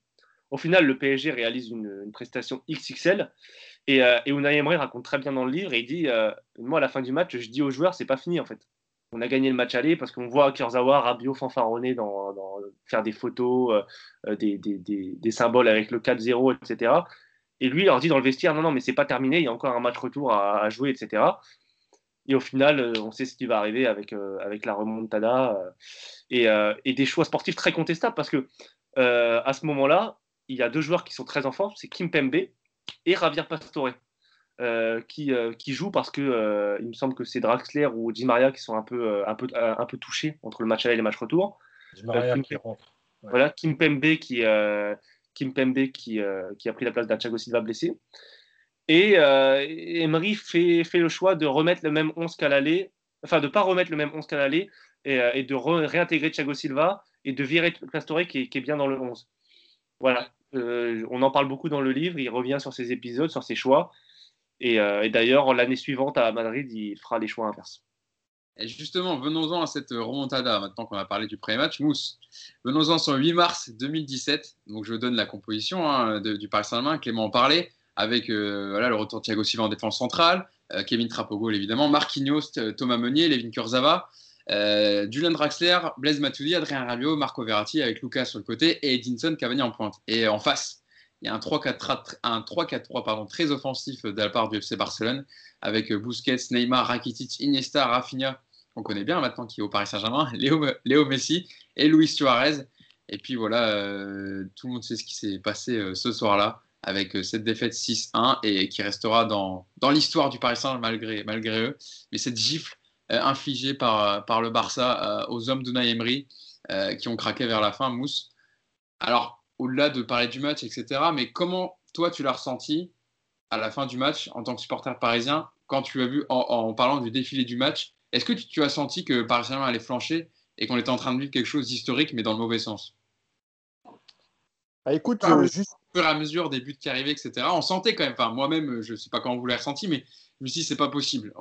Même après le but de Cavani, on commence à, mais on se dit quand même ça, ça peut quand même vite casser et ça tient sur pas grand-chose en fait, le, fait que Barcelone euh, marque très vite, bon, moi j'ai compris, j'ai compris qu'il allait. Enfin, j'étais beaucoup moins confiant parce que quand tu arrives avec 4-0, tu te dis bon, tu as de la marge.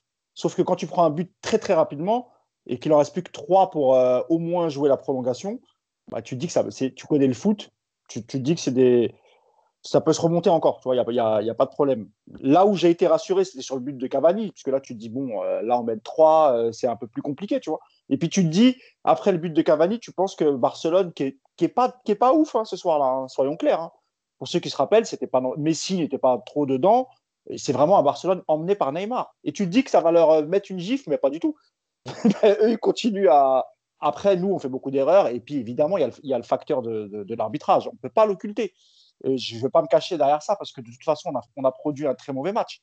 Mais euh, s'il y avait eu le VAR euh, à l'époque, ou la VAR, je, je, si on dit le ou la, euh, s'il y avait eu le VAR ou la VAR, pardon, euh, peut-être que, peut que le PSG n'aurait pas subi cette humiliation et, que finalement on aurait peut-être, euh, je sais pas moi, perdu 4-1. Mais en tout cas, on serait passé. Mais quant à moi, moi, je vous raconte rapidement. Moi, j'étais au Maroc à cette époque-là. J'avais pas du tout la tête au match, je vous le dis honnêtement. Parce que euh, mon père vit euh, entre le Maroc et, la France, pour vous raconter rapidement. Et il est tombé très, très malade. Mon père est très âgé. Et je suis parti en catastrophe au Maroc, parce qu'il est hospitalisé et tout. Du coup, mon père étant très malade, j'avais vraiment l'esprit occupé et j'ai pas, j'ai regardé le match, mais je l'ai pas regardé. euh, voilà, le contre-coup, s'est fait après en fait. C'est-à-dire deux trois jours après, je me suis rendu compte et jusqu'à aujourd'hui, moi j'ai beaucoup de mal à, enfin, enfin, mais j'y arrive pas en fait. Je peux pas voir des images de ce match. Dès qu'il y a un documentaire ou dès qu'on remet des extraits, moi je zappe. C'est un match qui, ouais, c'est- il est gravé dans ma mémoire et, et en fait, tu te sens humilié en tant que supporter euh, parisien c'est sur les réseaux sociaux, c'est le jeu. Hein. Ça taille, ça vanne les Barcelonais. Bon, c'est normal en même temps, tu vois. Mais c'est vrai que moi, j'ai eu du mal à voilà, aller sur les réseaux pendant quelques jours, etc. C'est, ça a été une défaite, une élimination très, très, très douloureuse parce qu'il y a le, côté humiliant, en fait. Voilà. Yacine, c'est vrai qu'il y a un côté humiliant pour prendre le scénario du match. hein. Je je sais pas si tu veux refaire le, match avec moi, mais tu as ce premier but qui arrive très rapidement, hein, Mousse le disait, où tu as Kevin Trapp qui hésite et Luis qui profite de ce moment de flottement pour, pour initier euh, voilà, la, la, la remontada. Juste avant la mi-temps, tu as Kurzawa qui panique et qui dégage le- son ballon dans son propre camp. Euh, ensuite, au retour de vestiaire, tu prends un, nouveau coup de massue avec le penalty transformé par Messi pour une faute de Meunier euh, sur Neymar. Euh, tu crois sortir du piège parce que Cavani voilà, te met cette superbe reprise de volée sous la barre de Ter Stegen. Di Maria peut tuer le suspense seul face à Ter Stegen, mais voilà, il est découpé par, Mar par euh, Mascherano euh, à la 85e. Donc tu te dis déjà là, bon, c'est une, la, c'est une des grosses erreurs d'arbitrage du match. Et puis après, bah, c'est, une tempête pendant 7 minutes en fait. Les, les Barcelonais qui asphyxient Paris Saint-Germain. Neymar qui était intenable tout le match, qui obtient ce coup franc, voilà, et qui le, qui le parfaitement pour se loger dans les cartes de trappe. Et puis Suarez euh, qui obtient ce penalty, etc. Et puis évidemment le but de Sergio, Roberto à la 95e qui propulse le FC Barcelone qualifié et, le Paris Saint-Germain euh, dans, une, dans une triste soirée. Comment toi tu l'as vécu ce match, Yacine, en tant que supporter, euh, comme je le demandais à Mousse? Euh, alors moi, il y a plusieurs phases. La première, quand je vois la compo et je vois... Alors, moi, j'ai jamais été fan de Lucas. Quand je vois Lucas et je me dis comment on va faire pour tenir le ballon. Et sur les premiers ballons, alors il y a le but qui arrive très vite, mais sur les premiers ballons, je me rends compte que Paris, en fait, va pas pouvoir sortir euh, du, du match. Et en plus, on apprend après que Rabiot était déjà malade et qu'il s'était pas entraîné pendant trois jours. Donc déjà, il y avait des choses euh, un peu... Bon. Euh, il y avait... Mota n'avait pas fait le déplacement, hein, Yacine. hein. De quoi? Mota était apte, il n'avait pas fait le déplacement, il n'était pas blessé pour ce match. Si, si, il était blessé. Ah bon? Ouais, ouais. Ouais, Ouais. Parce que la dernière fois, quand il, quand il fait le. Je sais pas si vous avez vu le documentaire là, sur RMC avec Mohamed Bouafsi. Euh, à un moment, il lui dit, parce que moi je, je me rappelle plus, hein, mais il lui dit oui, euh, Unai choisit de ne pas t'emmener. Donc je pensais qu'en fait c'était Ouais, un. je crois qu'il revenait, il revenait de blessure et en fait, il l'a pas pris. Voilà, donc- c'est ça, ouais, il voilà. pas prêt, quoi, en gros. Voilà, Ouais, c'est voilà. Et donc, bon, malgré tout, il met Rabiot. Bref. Et en fait, euh, bon, le match, il est bizarre. Je sens pas le PSG bien. euh, ça joue très bas, ça sort pas de ballon. Et en même temps, comme l'a dit Mousse, euh, moi, je, moi, je le dis clair et net, Barcelone, ils étaient claqués. Il n'y avait rien. Euh, ça jouait à deux, à deux à l'heure. Il n'y a pas d'occasion. Non, quoi, c'était pas. Voilà, Voilà, c'était pas tu, te mets le, tu te mets le feu tout seul, il n'y a pas d'occasion. Voilà. Tu, tu te mets vraiment le feu tout seul avec Voilà. Trapp, hésite, Kurzawa qui dégage en catastrophe. enfin, voilà. Voilà. Et en fait, tu as l'impression de te dire, tiens, euh, tout le monde a répété que Barcelone va être capable, qu'il faut pas prendre un but dans le premier quart d'heure, et tout se goupille mal. Bref. Et puis, tu as ce 3-1, etc. Et en fait, moi, jusqu'à la- jusqu'au coup franc de Neymar, honnêtement, euh, je suis pas hyper serein, mais je me dis quand même, il y a trois buts à mettre. Je pense qu'on va peut-être en prendre un, mais honnêtement, c'est pas possible. Quoi. Et là, en fait, à partir du coup franc de Neymar, je, me dis qu'en fait, c'est foutu. Euh, parce qu'il y a tellement une atmosphère de ouf. Et si vous vous rappelez, avant le coup franc de Neymar, je crois même que les spectateurs, même eux, ils y croient pas. Il n'y a pas de bruit dans le stade. Le coup franc de Neymar, il n'y a pas un bruit avant le coup franc de Neymar. C'est le calme, on attend la fin du match, euh, voilà. Et là, et là, franchement, moi, je le dis, euh, comment je l'ai vécu les sept dernières minutes, là. Tu sais, comme un, comme un cauchemar, on te prévient que tu vas faire un cauchemar. Il n'est pas encore là, mais tu sais qu'il va arriver et tu attends qu'il arrive. Tu vois? Le sixième but, c'est comme si j'avais. Je, je, je sais qu'il va arriver. Voilà. C'est- triste, hein C'est ce que je disais un peu dans, dans le début de mon propos. où Je disais, je sentais que, on sentait qu'il allait se passer quelque chose. quoi. Ouais, ouais. C'est comme si c'est la fatalité. Ouais. Mais évidemment, par contre, pour terminer, que comme Mousse, mais per- oui, c'est une humiliation, oui, ceci, cela.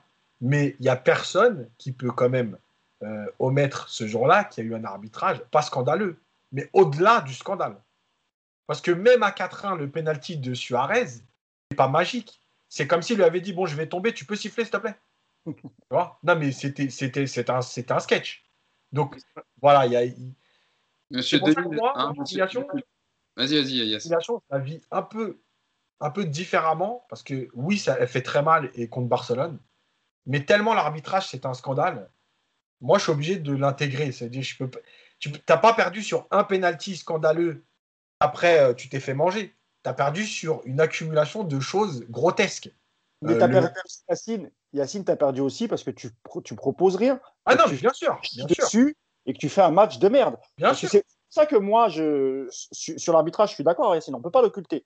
Mais par contre, euh, si, enfin, si tu voulais pas subir un arbitrage de merde, il fallait mettre les ingrédients. Si tu avais mis les ingrédients, peut-être que même ces, ces d'arbitrage t'auraient permis quand même de passer. Et juste pour finir là-dessus, quand il y a eu les deux changements, je crois qu'il fait rentrer Aurier un peu en cinquième défenseur, sixième, on ne sait pas trop. Moi, j'ai compris quand même que ça allait très mal parce que c'est justement le, le, typiquement le, le, choix qu'il ne faut pas faire quand tu es en galère. Il fallait mettre un joueur qui peut te tenir le ballon euh, là-haut, aller obtenir des fautes. Là, il te rajoute un Aurier, vas-y, en, en deuxième latéral avec Meunier, débrouillez-vous. Euh, mettez du monde dans la surface, débrouillez-vous. C'est ça que ça voulait dire. Ce qui, symbolise, euh, Hugo, c'est ce qui symbolise, euh, et Unai le raconte très bien dans, le livre, c'est que tout le match, Emery demande à son équipe de remonter. Et tout le match, Thiago Silva dit à ses joueurs de reculer. C'est-à-dire qu'en fait, c'est là, c'est ce qui crée la dissension entre l'entraîneur et son capitaine, et ça va durer deux ans. C'est-à-dire que Thiago Silva dit à, son équipe de rester regroupée derrière, et Emery leur dit de sortir dès le début et les joueurs n'écoutent pas leur entraîneur. Et, euh, d'ailleurs, euh, Pastore le, dit un peu dans le livre, il dit aussi, euh, en fait, c'est irrationnel. Personne ne parvient à expliquer encore aujourd'hui, aucun joueur, en fait, ils ne comprennent pas ce qu'ils sont en train de vivre sur le terrain. Ils ont aucune, ils ont pas, même a posteriori, ils n'ont pas les mots. Et après le but de Cavani, et c'est la différence entre un, on va dire, j'ai beaucoup de respect pour Thiago Silva, mais entre un, capitaine dans l'âme et celui qui l'est moins, c'est que Gérard Piquet, il va voir Matuidi euh, après le but de Cavani et il lui dit euh, félicitations pour votre victoire, pour votre qualification, bravo. Il joue l'intox, il joue le, il joue le vice. Et c'est ce que Thiago Silva n'a pas su faire lors des éliminations euh, parisiennes assez, médiocres en fin de match. Et c'est aussi ce qui a coûté l'élimination du PSG. je conclus par dire qu'après le match, tout le monde est au plus mal dans le vestiaire. tout le monde se pose la question. Tout le monde se pose la question de, de, de l'avenir de Naïmri. Et le lendemain, au camp des loges, j'ai reçu un coup de fil de Nasser Khalifi. Et je ne dirai pas la suite, il euh, faudra lire le livre. Ah, quel, quel, quel, sens du, du Quel teasing oh, Attends, juste, juste pour dire, je rappelle quand même que. non, c'est juste, juste pour dire une stat. La stat, c'est quand même que le PSG, hors engagement, réussit une passe dans les dix dernières minutes. C'est quand même assez extraordinaire. Ouais. Et celle-là, non, mais tu as raison de la rappeler parce qu'elle est assez euh, symptomatique, évidemment, du, du match du Paris Saint-Germain. Euh, pour passer rapidement à la suite, bah, Clément, je voulais te poser la question, mais euh, réponds-moi de façon un peu plus courte, on va dire, parce qu'on est déjà à, on est déjà plus d'une heure et demie de podcast. On reste encore quelques thèmes à, aborder ensuite. Je sais, hein, évidemment, on a tous envie de parler, évidemment, parce que c'est, il y a beaucoup, beaucoup de choses à dire. On a essayé déjà de résumer. Déjà, moi, dans ma présentation, j'ai essayé de résumer un peu pour, pour pas trop s'éloigner, mais vous voyez, on est toujours obligé de parler de, tel joueur, telle situation, tel match. Et évidemment, c'est ce qui fait euh, la beauté de, ce livre et de cette décennie. Clément, clairement, après ce match, côté parisien, euh, pour remettre un peu dans la perspective du livre aussi, cet affront met en lumière les limites du club hein, qui l'empêchent d'atteindre le dernier carré de la compétition. Et c'est aussi pour ça que ça reste un des faits marquants euh, de, l'histoire de cette décennie euh, version QSI. oui, il y, en a beaucoup des limites à ce moment-là. Il y a la limite sportive, parce qu'on n'a pas un groupe assez soudé et on n'a pas assez. On n'a pas, d'esprit, on n'a pas presque pas d'âme cette année-là dans l'équipe. Ça manque de, de taulier, de, de caractère on va dire. Euh, première limite. Euh, seconde limite, euh, manque d'expérience. Je crois que l'équipe est assez jeune cette année-là. Si on regarde la moyenne d'âge, voilà, Rabiot, Verratti, Draxler, Marquinhos, Kurzawa, ça reste, assez jeune. puis limite aussi au niveau de l'organisation, de l'institution. mais ça, c'est un peu la suite de la saison précédente avec avec euh, l'affaire Aurier, bah là on a un entraîneur qui n'est pas assez soutenu, on a des joueurs qui ne sont peut-être pas assez sérieux et impliqués, qui se permettent de faire des vidéos autour d'une pizza trois jours avant le match. et c'est plein de petits détails comme ça qui font qu'un club passe d'un très bon club à un grand club, une grande institution. Et c'est ce qui a causé l'élimination du, PSG. Euh, Mousse, pour parler de la fin de saison du Paris Saint-Germain, hein, Unai Emery ne, remportera même pas le titre de champion de France puisqu'il sera pour, pour l'AS Monaco. Et puis vient ensuite la saison 2017-2018 avec plusieurs objectifs la reconquête du titre hein, de champion de France et la volonté d'effacer la remontada hein, face au FC Barcelone. On vient d'en parler. Et donc, pour ce faire, il y a plusieurs changements euh, de la part des propriétaires euh, qataris qui décident tout d'abord d'apporter des changements au niveau de la direction sportive, avec Maxwell qui intègre l'organigramme en tant que coordinateur sportif. Antero Henrique vient pour remplacer Olivier Létang en poste directeur sportif. Patrick Lelvert est remercié et son poste de directeur de football hein, est supprimé. Euh, le Paris Saint-Germain surtout recrute de latéraux, l'Espagnol Yuri Berchiche et le Brésilien Daniel Alves. Hein. Mais surtout, le club parisien va pas rentrer dans une nouvelle dimension en, réalisant le transfert du siècle avec euh, l'ami Neymar qui est recruté pour 222 millions d'euros, montant record dans l'histoire du football, et le Paris Saint-Germain qui terminera cet incroyable mercato en recrutant le, jeune prodige français Kylian Mbappé grâce à un prêt avec option d'achat obligatoire de 180 millions d'euros ce qui constitue, ce qui constitue le deuxième montant record hein, derrière Neymar. Donc voilà, vraiment, cette saison est marquée, en tout cas dans cette intersaison, avec les deux transferts du siècle que sont Neymar et Mbappé, qui va faire passer encore un cap au Paris Saint-Germain après euh, une année de désillusion, une saison de désillusion. Oui, ça me rappelle ce que disait tout à l'heure Yacine sur les émotions, sur la gestion des, émotions. C'est-à-dire qu'ils font Neymar parce qu'il y, a la remontada et parce qu'ils se sentent humiliés. Donc ils disent bon, on va faire Neymar ça va être la solution de tous nos problèmes parce que ça a été Neymar le meilleur joueur, c'est lui qui nous a éliminés. Donc nous, on va le mettre dans notre équipe, comme ça, c'est nous qui éliminerons euh, dorénavant, c'est nous qui serons dans le rôle de Barcelone et on, on aura Neymar avec nous. Bon,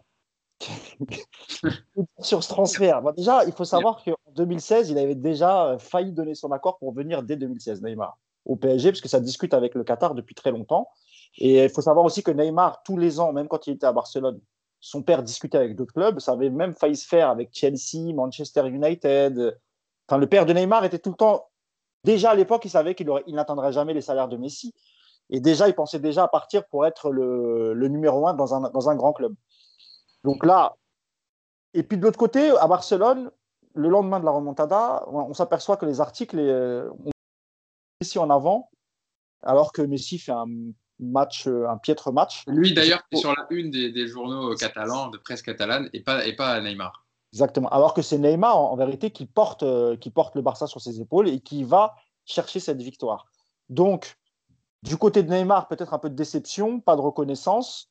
Du côté du PSG, on a les moyens d'offrir un salaire que, Barça, que Barcelone ne peut pas offrir à Neymar parce qu'ils ont une masse salariale qui explose, notamment avec Messi qui est augmenté chaque année et tu as aussi le, troisième larron, Luis Suarez, qui n'est pas un smicard au FC Barcelone. Donc c'est très compliqué pour Barça. Et puis à un moment, euh, voilà, ils mettent tellement la pression, le PSG, un peu comme Ibrahimovic, ils acceptent absolument toutes les demandes du, clan Neymar. Et puis ça nous donne. Euh, bon, après, avec Paris United, c'est une histoire particulière parce que c'est le compte Paris United qui a fait un peu le, le storytelling, qui a, voilà, ça a été un été incroyable pour le compte par United cet été-là.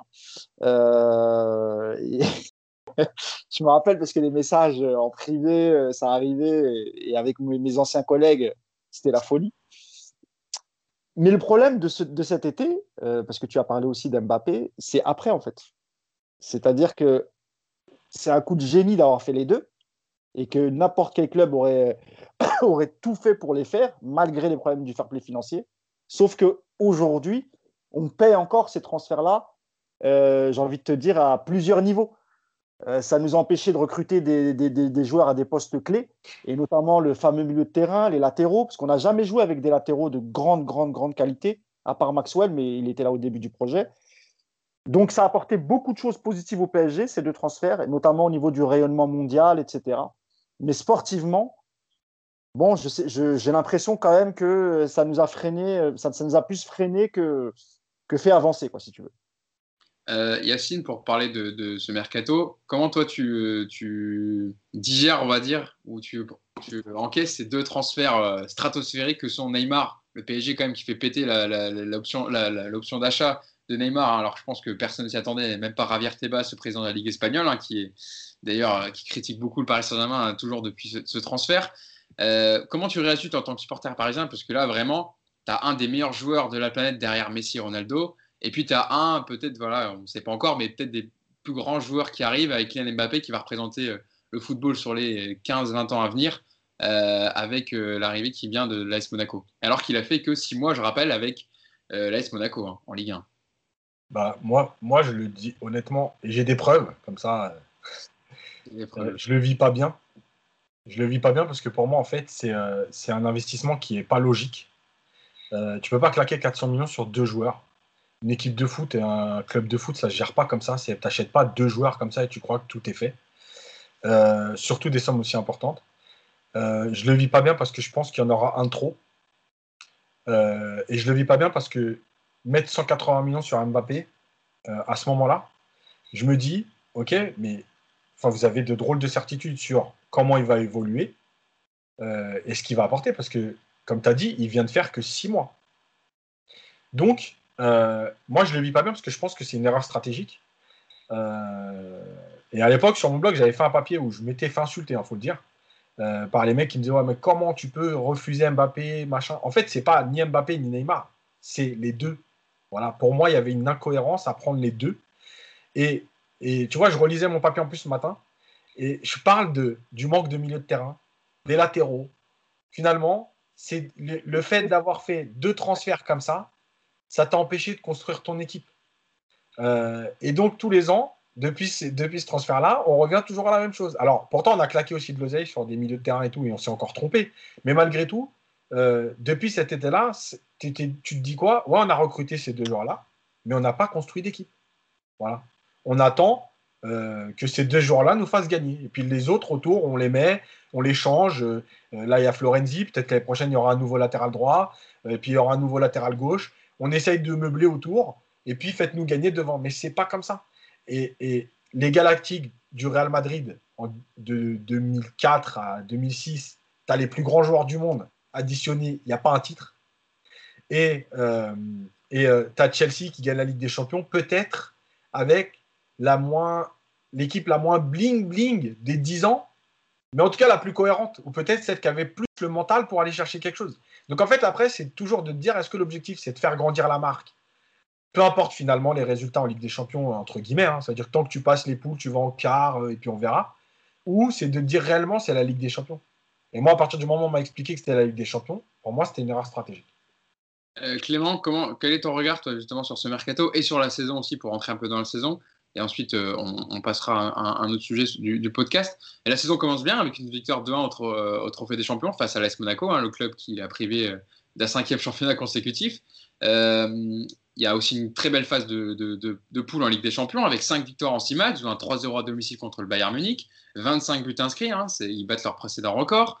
mais malheureusement, le PSG se fait à nouveau éliminer au stade des huitièmes de finale de la compétition, cette fois contre le Real Madrid. Et le Paris Saint-Germain remportera ce septième championnat euh, en écrasant 7-1 le champion titre monégasque, avec une huitième Coupe de Ligue aussi de son histoire contre Monaco. Neymar. Sans Neymar, effectivement. Comment tu juges, toi, cette, deuxième et dernière saison de, de au Paris Saint-Germain avec ces transferts, avec cette élimination euh, encore prématurée en Ligue des Champions et ce titre euh, final au bout? Bah, Ces transferts, je comprends ce que Yacine dit. Après, comme, il l'a très bien dit aussi, euh, si on avait recruté qu'un seul des deux, peut-être qu'on n'aurait pas été bon sur le milieu de terrain ou sur les latéraux. Donc en soi, je ne suis pas sûr que ça aurait changé grand-chose. Donc bon, je pense que c'est moi, je l'ai vécu très bien. Pour le coup, j'étais assez fier qu'on fasse, puisse faire ces deux coups-là. Euh, sur la saison, euh, sur la saison suivante, bah ça change tout. clairement, Unai Emery change ses plans et construit autour de Neymar, autour d'Mbappé. C'était le projet vendu pour attirer ses joueurs, pour les convaincre. Il leur a vendu le projet comme ça. On va construire autour de vous. Euh, et rapidement, la MCN se met en place. Et là, les, statistiques et les prestations offensives du PSG sont, sont affolantes. C'est-à-dire que là, là, clairement, tu passes d'une saison où ça a été difficile de construire, difficile de mettre en place une équipe euh, euh, à la fois régulière et à la fois compétitive, à une équipe toute faite sur le papier parce que sur le terrain, bah, c'est sur le terrain, les six premiers mois, c'est exceptionnel, c'est une révolution. Au PSG, on n'avait jamais vu ça. La MCN, ça marche très bien. Mbappé, Neymar, directement, ça match. Ça aussi, c'est l'un des gros points forts au PSG, c'est que les deux ont directement su s'entendre sur la pelouse. Euh, et, puis, euh, et puis, le Real va pas très bien. Le Real, en décembre, va pas très bien. Et on se dit, ah, C'est vraiment l'année où le PSG va très bien, le Real va pas bien. dans, les, dans les pronostics, dans les paris, c'est du même le PSG passe au-dessus du Real. Le PSG est légèrement favori. On se dit bon, ils vont le faire, ça y est, c'est l'année. Et puis vient le match. que dire? Que dire? Moi, je suis assez énervé après l'arbitrage pour le coup sur ce match. Euh, parce que euh, autant sur la remontada, on a vraiment été nul. Et bon, bah, l'arbitrage, ça, a été de pair. Autant là, on prend un but juste avant la mi-temps où il y a 1m50 d'enjeu et ça change complètement la donne. Ah, sur le penalty, ah oui. penalty. Et ça, ça m'énerve vraiment parce que là, pour le coup, ça change vraiment la donne. Euh, et puis Paris retombe dans ses travers et c'est le match du PSG où j'en veux le plus à Unai Emery. C'est dans son coaching, il a fait n'importe quoi. Alves tenait toute la boutique derrière c'est lui qui tenait euh, dans tous les duels, dans tous les positionnements, c'est lui qui tenait la boutique derrière. Et à la 70e, il le fait remonter en milieu pour faire rentrer euh, Meunier à la place de Cavani. Et ça dérègle tout le schéma tactique. Et on prend deux buts euh, en fin de match sur le côté de Thomas Meunier, évidemment. Donc, ce match-là, pour moi, cette défaite, elle est complètement due au coaching de Naïmri. Et malheureusement, après la campagne, la campagne médiatique avant le match retour, ensemble on va le faire, trop de pression pour un pour j'ai envie de j'ai envie de te dire. Et, euh, et, pour, pour Sergio Ramos et les siens, ça a été de la rigolade, ça a été du pipi de chat et ils ont, ils ont fait le travail au match retour. Il y a juste quand même une, une, très grosse occasion de Mbappé à un partout même. face à face. Non, mais d'ailleurs, il y a plein d'occasions pour le PSG. Hein. Bah le, PSG le PSG fait 80 euh, minutes quand il tourne. 70, ouais. Ouais, tant qu'il y a égalité, le PSG fait un super match. D'ailleurs, même dans la presse espagnole, le lendemain, euh, on loue le match d'Unai Emery tactique, euh, malgré la défaite 3-1, euh, tu as des spécialistes qui disent que malgré tout, le PSG a mieux joué, en termes de jeu, je parle, hein, a mieux joué que le Real Madrid. Hein. donc, c'est pas complètement. C'est plus sur le match retour, là où je suis d'accord avec Clément. Effectivement, d'abord, la communication, elle est, mais c'est débile, mais c'est n'importe quoi. vraiment. Pour distribuer dans la rue, etc., les affiches. Du coup, pour un huitième de finale, quoi. Tu, vois ce que je veux dire Si tu fais ça pour un huitième de finale, tu fais quoi pour la finale? Vas-y, tu, non, mais... c'est trop en fait. Et, et, je comprends maintenant. Enfin, je comprends. Je comprends oui et non, mais ce que je veux dire par là, c'est que si les joueurs ont le temps de pression, c'est aussi parce que pendant deux semaines, on va le faire et machin. Et, donc tu te dis que si tu le fais pas, c'est la fin du monde. Or non, c'est pas la fin du monde. Si tu perds, tu perds, tu es éliminé. Bah, rendez-vous l'année prochaine. Euh, à chaque fois, on le dit, la Ligue des Champions, il n'y a qu'un seul vainqueur. Hein. Ça veut dire quoi? Que tous les autres participants sont mauvais, sont des tocards? Non, c'est comme ça. Et pour Unai Emery, bah, si, si, si, si, faut être honnête, et même si honnêtement, je fais partie de ceux qui l'apprécient plutôt bien, parce que je trouve que c'est un coach qui est honnête, mais en vérité, après, après, après quand tu te prends un 6-1, euh, alors que tu as gagné 4-0 à l'aller, c'est là qu'il fallait qu'il parte en fait. C'est un peu méchant parce que je l'aime beaucoup, Unai Emery, vraiment. Mais euh, tu peux pas continuer l'année d'après avec les mêmes joueurs qui ont subi un tel traumatisme. Et c'est pas manquer de respect au Emery. Hein. Euh, je, pense que peut-être que même pour sa carrière à lui, ça lui aurait fait du bien. Malheureusement, il continue une année après. Et en fait, dans les yeux des joueurs, c'est l'entraîneur qui les a fait perdre à Barcelone. Donc il y a un peu moins de respect, peut-être un peu moins de travail, même si honnêtement, il y a eu beaucoup de choses qui ont été dites entre le rapport, le, euh, rapport qu'avaient les joueurs avec Unai Emery, euh, les journalistes très malhonnêtes d'ailleurs qui disaient qu'il s'était coupé du groupe. C'est complètement faux. Il y a eu un ou deux joueurs avec qui ça s'est pas bien passé vers la fin. Il y a eu Thomas Meunier parce qu'il avait parlé dans la presse un peu Thiago Motta parce que il était revenu, mais Unai il n'avait pas fait confiance parce qu'il considérait qu'il n'était pas en forme. Mais c'est tout. Enfin, quand il rentre, quand il, quand il quitte Paris, dans son sac, Unai Emery, il a un maillot offert par Neymar. Alors qu'on n'a pas arrêté de dire que lui et Neymar, c'était la guerre. C'est complètement faux. Mbappé avait un très grand respect pour Unai Emery. Peux, euh, euh, Kim Pembe lui envoie un message le jour de son départ, un, message, enfin, moi, il me l'a raconté, euh, très émouvant, quoi qu'il le remercie parce qu'il a progressé avec lui, etc., etc. Je peux vous en citer plein comme ça. Malheureusement, à l'époque, il était dans le viseur de la presse française parce qu'il donnait pas d'informations sur le vestiaire. Et euh, ils ont été vraiment, enfin pour moi, ils, ont été vraiment dégueulasses. Il n'y a pas d'autre mot. Euh, la campagne euh, pour, pour discriminer Unai Emery ou pour le décrédibiliser, elle a été immonde. Et il a des défauts, Unai Emery, sur son, sa manière de coacher. Il a fait des erreurs. Et je vous ai dit moi-même qu'il aurait dû partir la première année. Mais ce qu'il a subi euh, de la part des journalistes, certains journalistes français très malhonnêtes, c'est simplement dégueulasse. Yacine. Je voulais juste dire, pour moi, l'erreur entre le match du Real, c'est d'avoir voulu copier le Barça en pensant que euh, on allait le faire. Et finalement, ça, ouais, ça a été du grand n'importe quoi, mais parce que en fait, tu l'as vécu l'année d'avant. C'est-à-dire qu'en fait, tu essaies de te rattraper de ce qui s'est passé avant. Et en fait, toute cette période-là, des trois semaines, tu as bien été géré par le Barça, au contraire, l'année d'avant. Nous, on a fait tout le, du copier-coller, mais sans rien maîtriser. Et en fait, on a fait tout l'inverse. C'est-à-dire que le match, je pense que c'est un des matchs les plus pourris du PSG en Coupe d'Europe. Le match du Real, le match retour, il n'y a rien. Il n'y a pas d'envie, il n'y a pas de jeu, il n'y a pas d'état de, de, d'esprit, il n'y a pas de Il n'y a rien du tout dans ce match. Oh, le pire, c'est le 6-1, hein, franchement. Est-ce qu'il y a pire que le 6-1 mais, Oui, oui, mais euh, je, suis d'accord avec Yacine parce que dans le sens, dans l'envie, dans un match de Ligue des Champions, franchement, j'ai rarement vu une équipe avoir aussi. Alors, surtout que tu as un score rattrapé, surtout que tu as pris. Parce qu'en plus, ils avaient vécu la remontada déjà, tu vois ce que je veux dire? Donc, tu peux pas rentrer sur le terrain et dire on va pas se déchirer euh, sur le match. En plus, bon, tu as Verratti qui prend son rouge là, euh, qui termine à la 65e, donc il laisse le PSG à 10. Donc là, dès la 65e, compris tu réussis à marquer malgré tout. Hein. Tu, vois, tu réussis à marquer malgré tout. Ouais, mais euh, moi j'étais dans un bar personnellement. J'ai regardé le match dans un bar sur Paris et on était euh, tous autour de nous. On était même euh, dès la, dès la mi-temps, on se disait mais comment, ça, comment on va faire pour, pour gagner le match et passer devant, devant le Real vu le peu d'envie. avec un Real pareil, hein, pas extraordinaire. Hein. Mais bon, le Real, ils ont Ronaldo et puis ils ont Casemiro, etc. qui marquent. Bah, ils ont des joueurs de Ligue des Champions qui sont derrière leur coach et qui ont été... le match, globalement, il était pourri de toute façon. Ouais, c'est ça. C'était pas, pas un grand match. Et donc pour la deuxième année de suite, hein, le PSG qui s'arrête dès les huitièmes de finale après quatre quarts de suite. Et donc suite à ce nouvel échec en Ligue des Champions, le contrat de l'entraîneur basque Naïmri n'est pas prolongé pour la saison 2018-2019 et arrivera euh, l'entraîneur allemand toujours en poste actuellement, choisi par Doha, l'entraîneur euh, allemand Thomas Tourel. Alors on a choisi dans le podcast de pas parler de, l'époque depuis que Thomas Tourel est arrivé au Paris Saint-Germain euh, en, en 2018 parce que l'entraîneur est encore en poste et puis aussi parce qu'on voulait surtout évoquer euh, voilà les passages avant euh, du club de la capitale. Puis il y a beaucoup de choses à dire. On est déjà à 1h40, je crois, de podcast à peu près. Donc on va passer, on, aura l'occasion de faire le bilan de Thomas Tourel dans ce podcast euh, plus tard.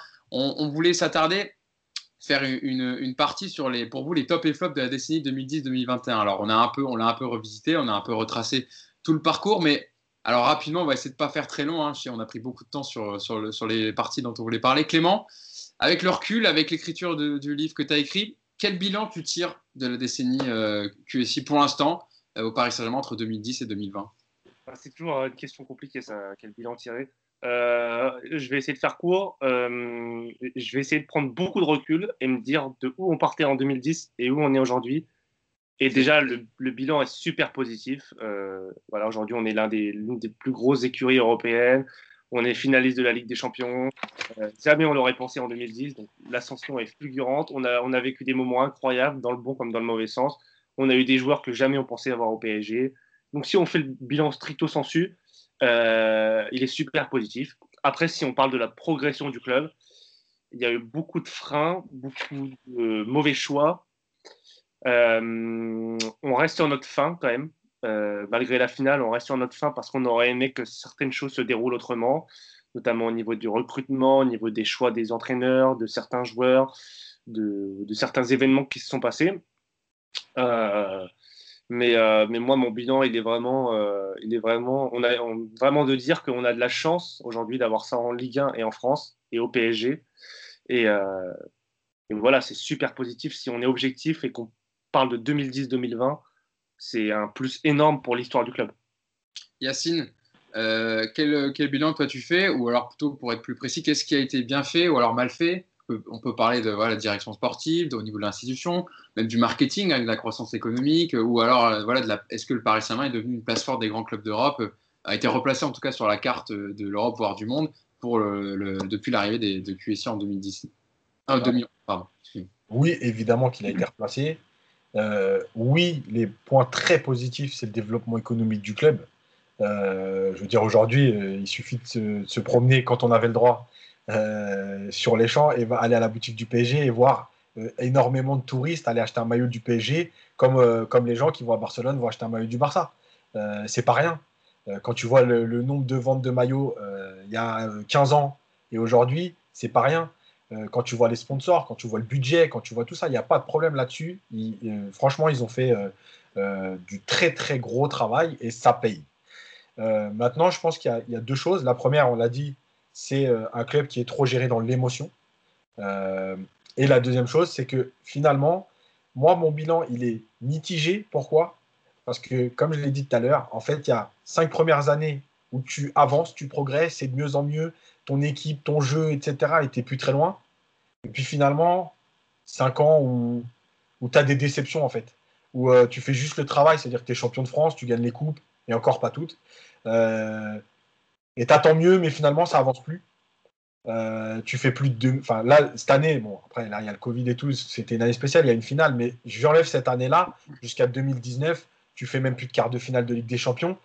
Donc, en fait, c'est plus la frustration de te dire, tu as bien démarré, tu pensais que tu étais bien en train de progresser, et finalement, à un moment donné, voilà, il y a eu un plafond de verre et c'est fini.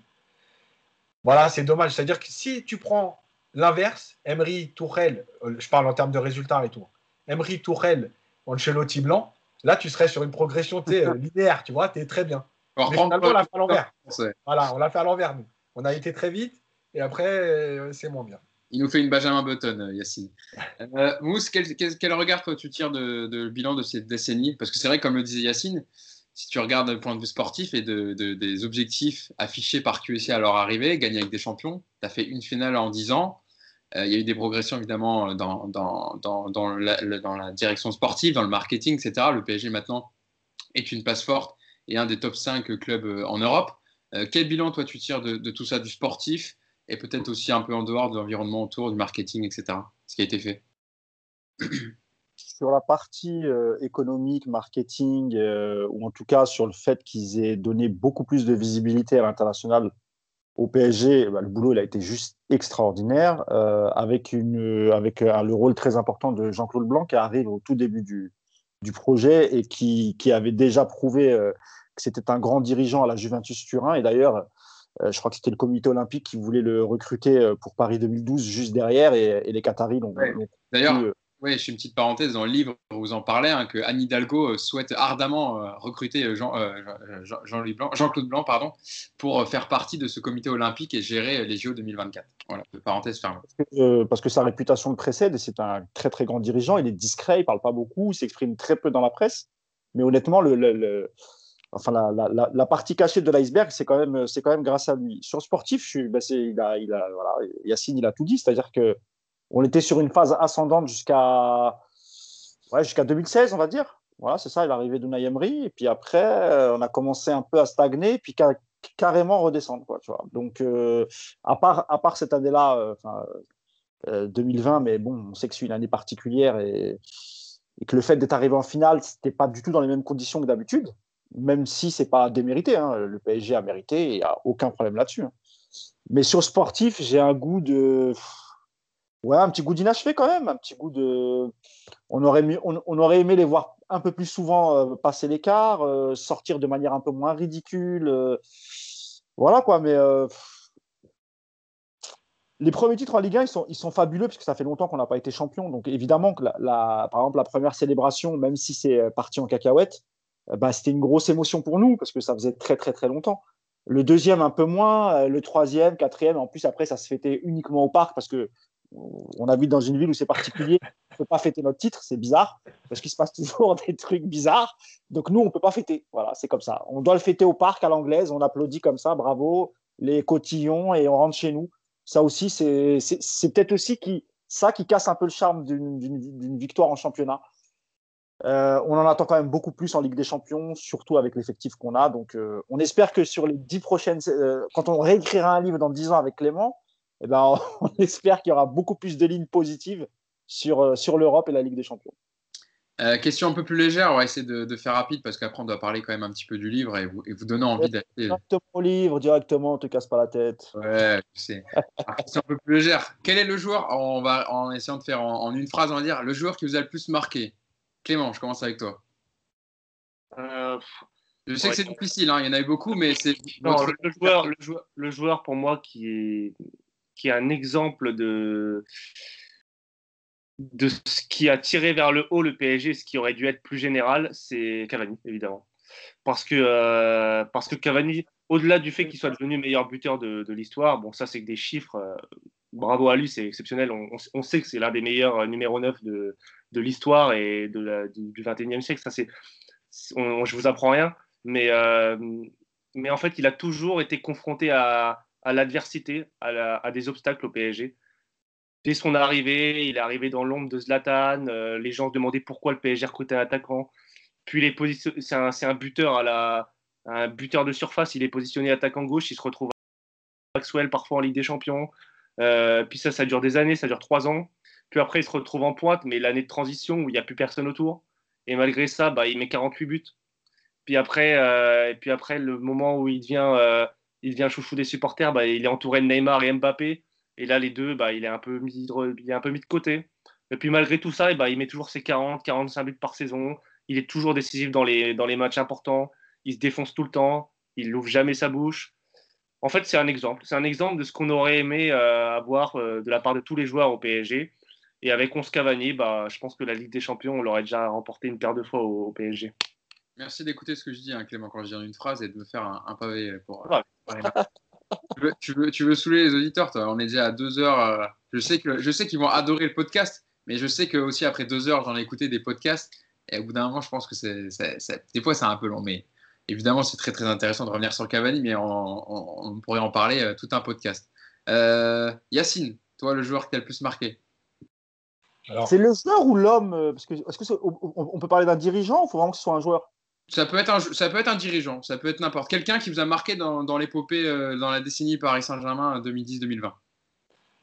Alors, moi, je vais, je vais dire euh, Zlatan, et je vais expliquer rapidement pourquoi. Parce qu'en fait, c'est lui qui a apporté le professionnalisme au club. C'est lui qui a apporté le professionnalisme aux joueurs. C'est lui qui a demandé de mettre en place des choses au camp des loges, euh, que ce soit au niveau de la nourriture, des soins, etc. Et en fait, sans ça, tu peux faire ce que tu veux, tu peux acheter les meilleurs joueurs du monde. Si tu n'as pas ça à côté, tu ne peux pas exister au plus haut niveau. Euh, et, il faut écouter tous les joueurs qui l'ont côtoyé. Euh, en fait, je m'en fous de ce qu'a dit Zlatan. Hein. Je ne parle pas là de l'histoire du PSG, machin et tout. Il hein. euh, faut écouter tous les joueurs qui l'ont côtoyé, t'expliquer comment il est professionnel, comment il parle. Alors, l'image qu'il a dans les médias, mais la vraie image dans le vestiaire, comment il parle toujours au nom du groupe.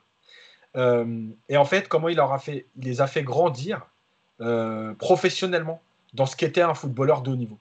Euh, et en fait, je pense que c'était euh, le meilleur à ce moment-là, les quatre premières années, celui qui a apporté le plus, parce qu'il avait aussi connu des grands clubs. Hein. Euh, l'histoire des sacs qu'on porte, que les joueurs portent pas, ça peut paraître anodin. Mais dans les grands clubs, c'est comme ça. Les mecs vont au stade, les sacs sont. Voilà, au PSG, la première année il arrive, au début, il doit porter son sac.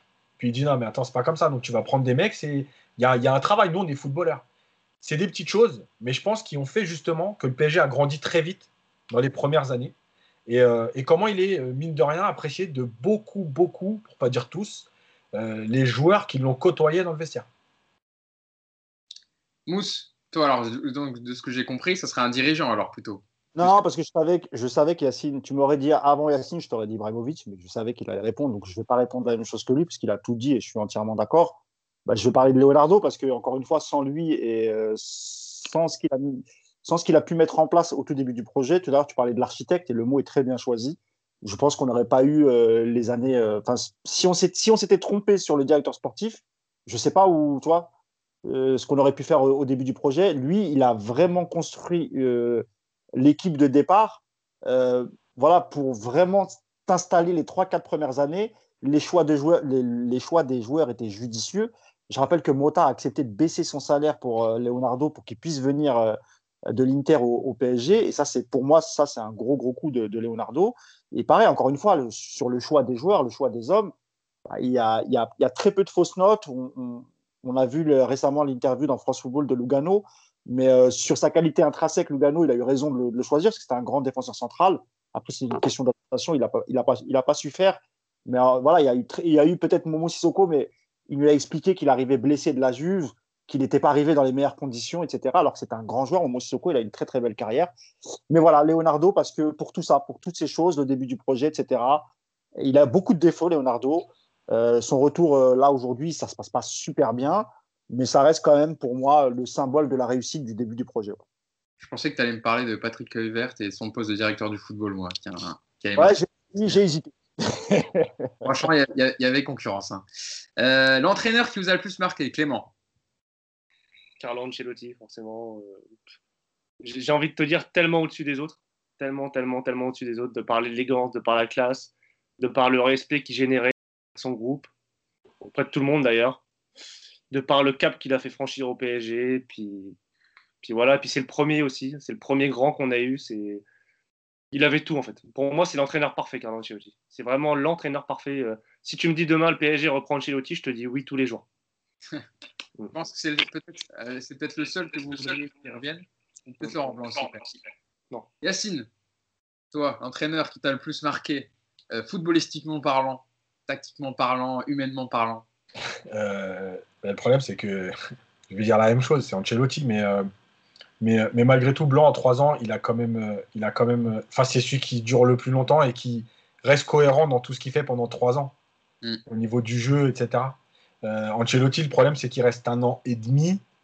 Euh, c'est pas assez. Et en fait, Ancelotti, c'est aussi la frustration de, de dire je pense que l'année d'après, vraiment le quart de finale, peut-être pas trois ans, mais l'année d'après, je pense qu'il y avait vraiment quelque chose à faire des, regrets donc pour 40 si je vous écoute bien, Clément et Yacine. Mousse, Je, euh, Plus original, hein, même si j'adore Blanc, euh, enfin j'adore Blanc, euh, pas, pas spécialement le, personnage, mais je veux dire la, période, mais évidemment Ancelotti parce qu'il y avait un sentiment de fierté chez nous, les supporters parisiens, lorsque par exemple il était en conférence de presse, lorsqu'il était en interview, on buvait ses paroles, il était toujours classe, et on sentait que même les journalistes qu'il interviewait, on sentait qu'ils étaient un peu sous le charme, etc. Ce qui était différent de Blanc, parce que Blanc, n'est pas un bon communicant, il a été choisi par défaut. Tu vois ce que je veux dire? Et puis il a un côté arrogant. Non, tu trouves ah, moi, Laurent Blanc avec les journalistes Ah ouais.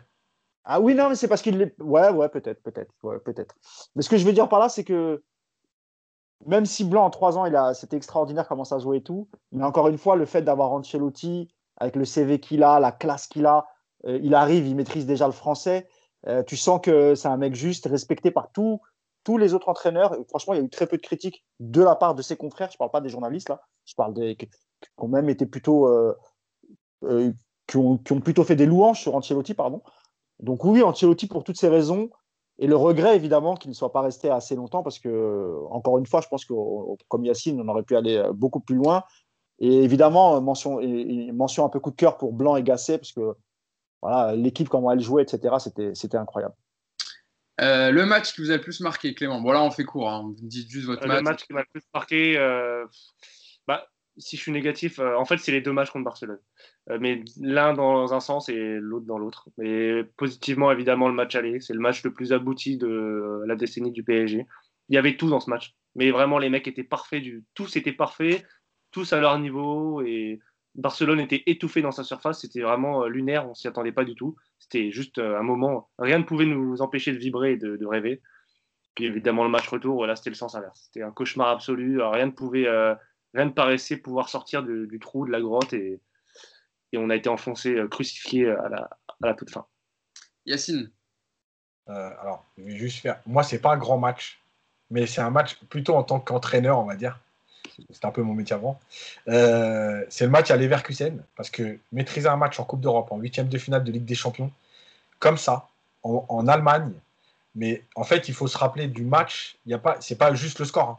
c'est la maîtrise du PSG dans ce match. Franchement, euh, j'ai rarement vu quand même une équipe française se trimballer. On parle quand même du championnat allemand. On ne parle pas d'un match euh, en Grèce ou voilà. franchement, ce match dans la maîtrise, je pense qu'il symbolise en fait ce qu'avait mis en place Laurent Blanc. Euh, de tout, la maîtrise du jeu, l'efficacité, euh, les mouvements, la coordination. Bref, c'était pour moi le match parfait en termes de jeu. Pas en termes d'émotion, hein, parce que c'est que les Verkusen. Mais... On rappelle, c'était en février 2014, hein, le 4-0 au Parc des Princes. Mousse, toi, le match qui t'a le plus marqué?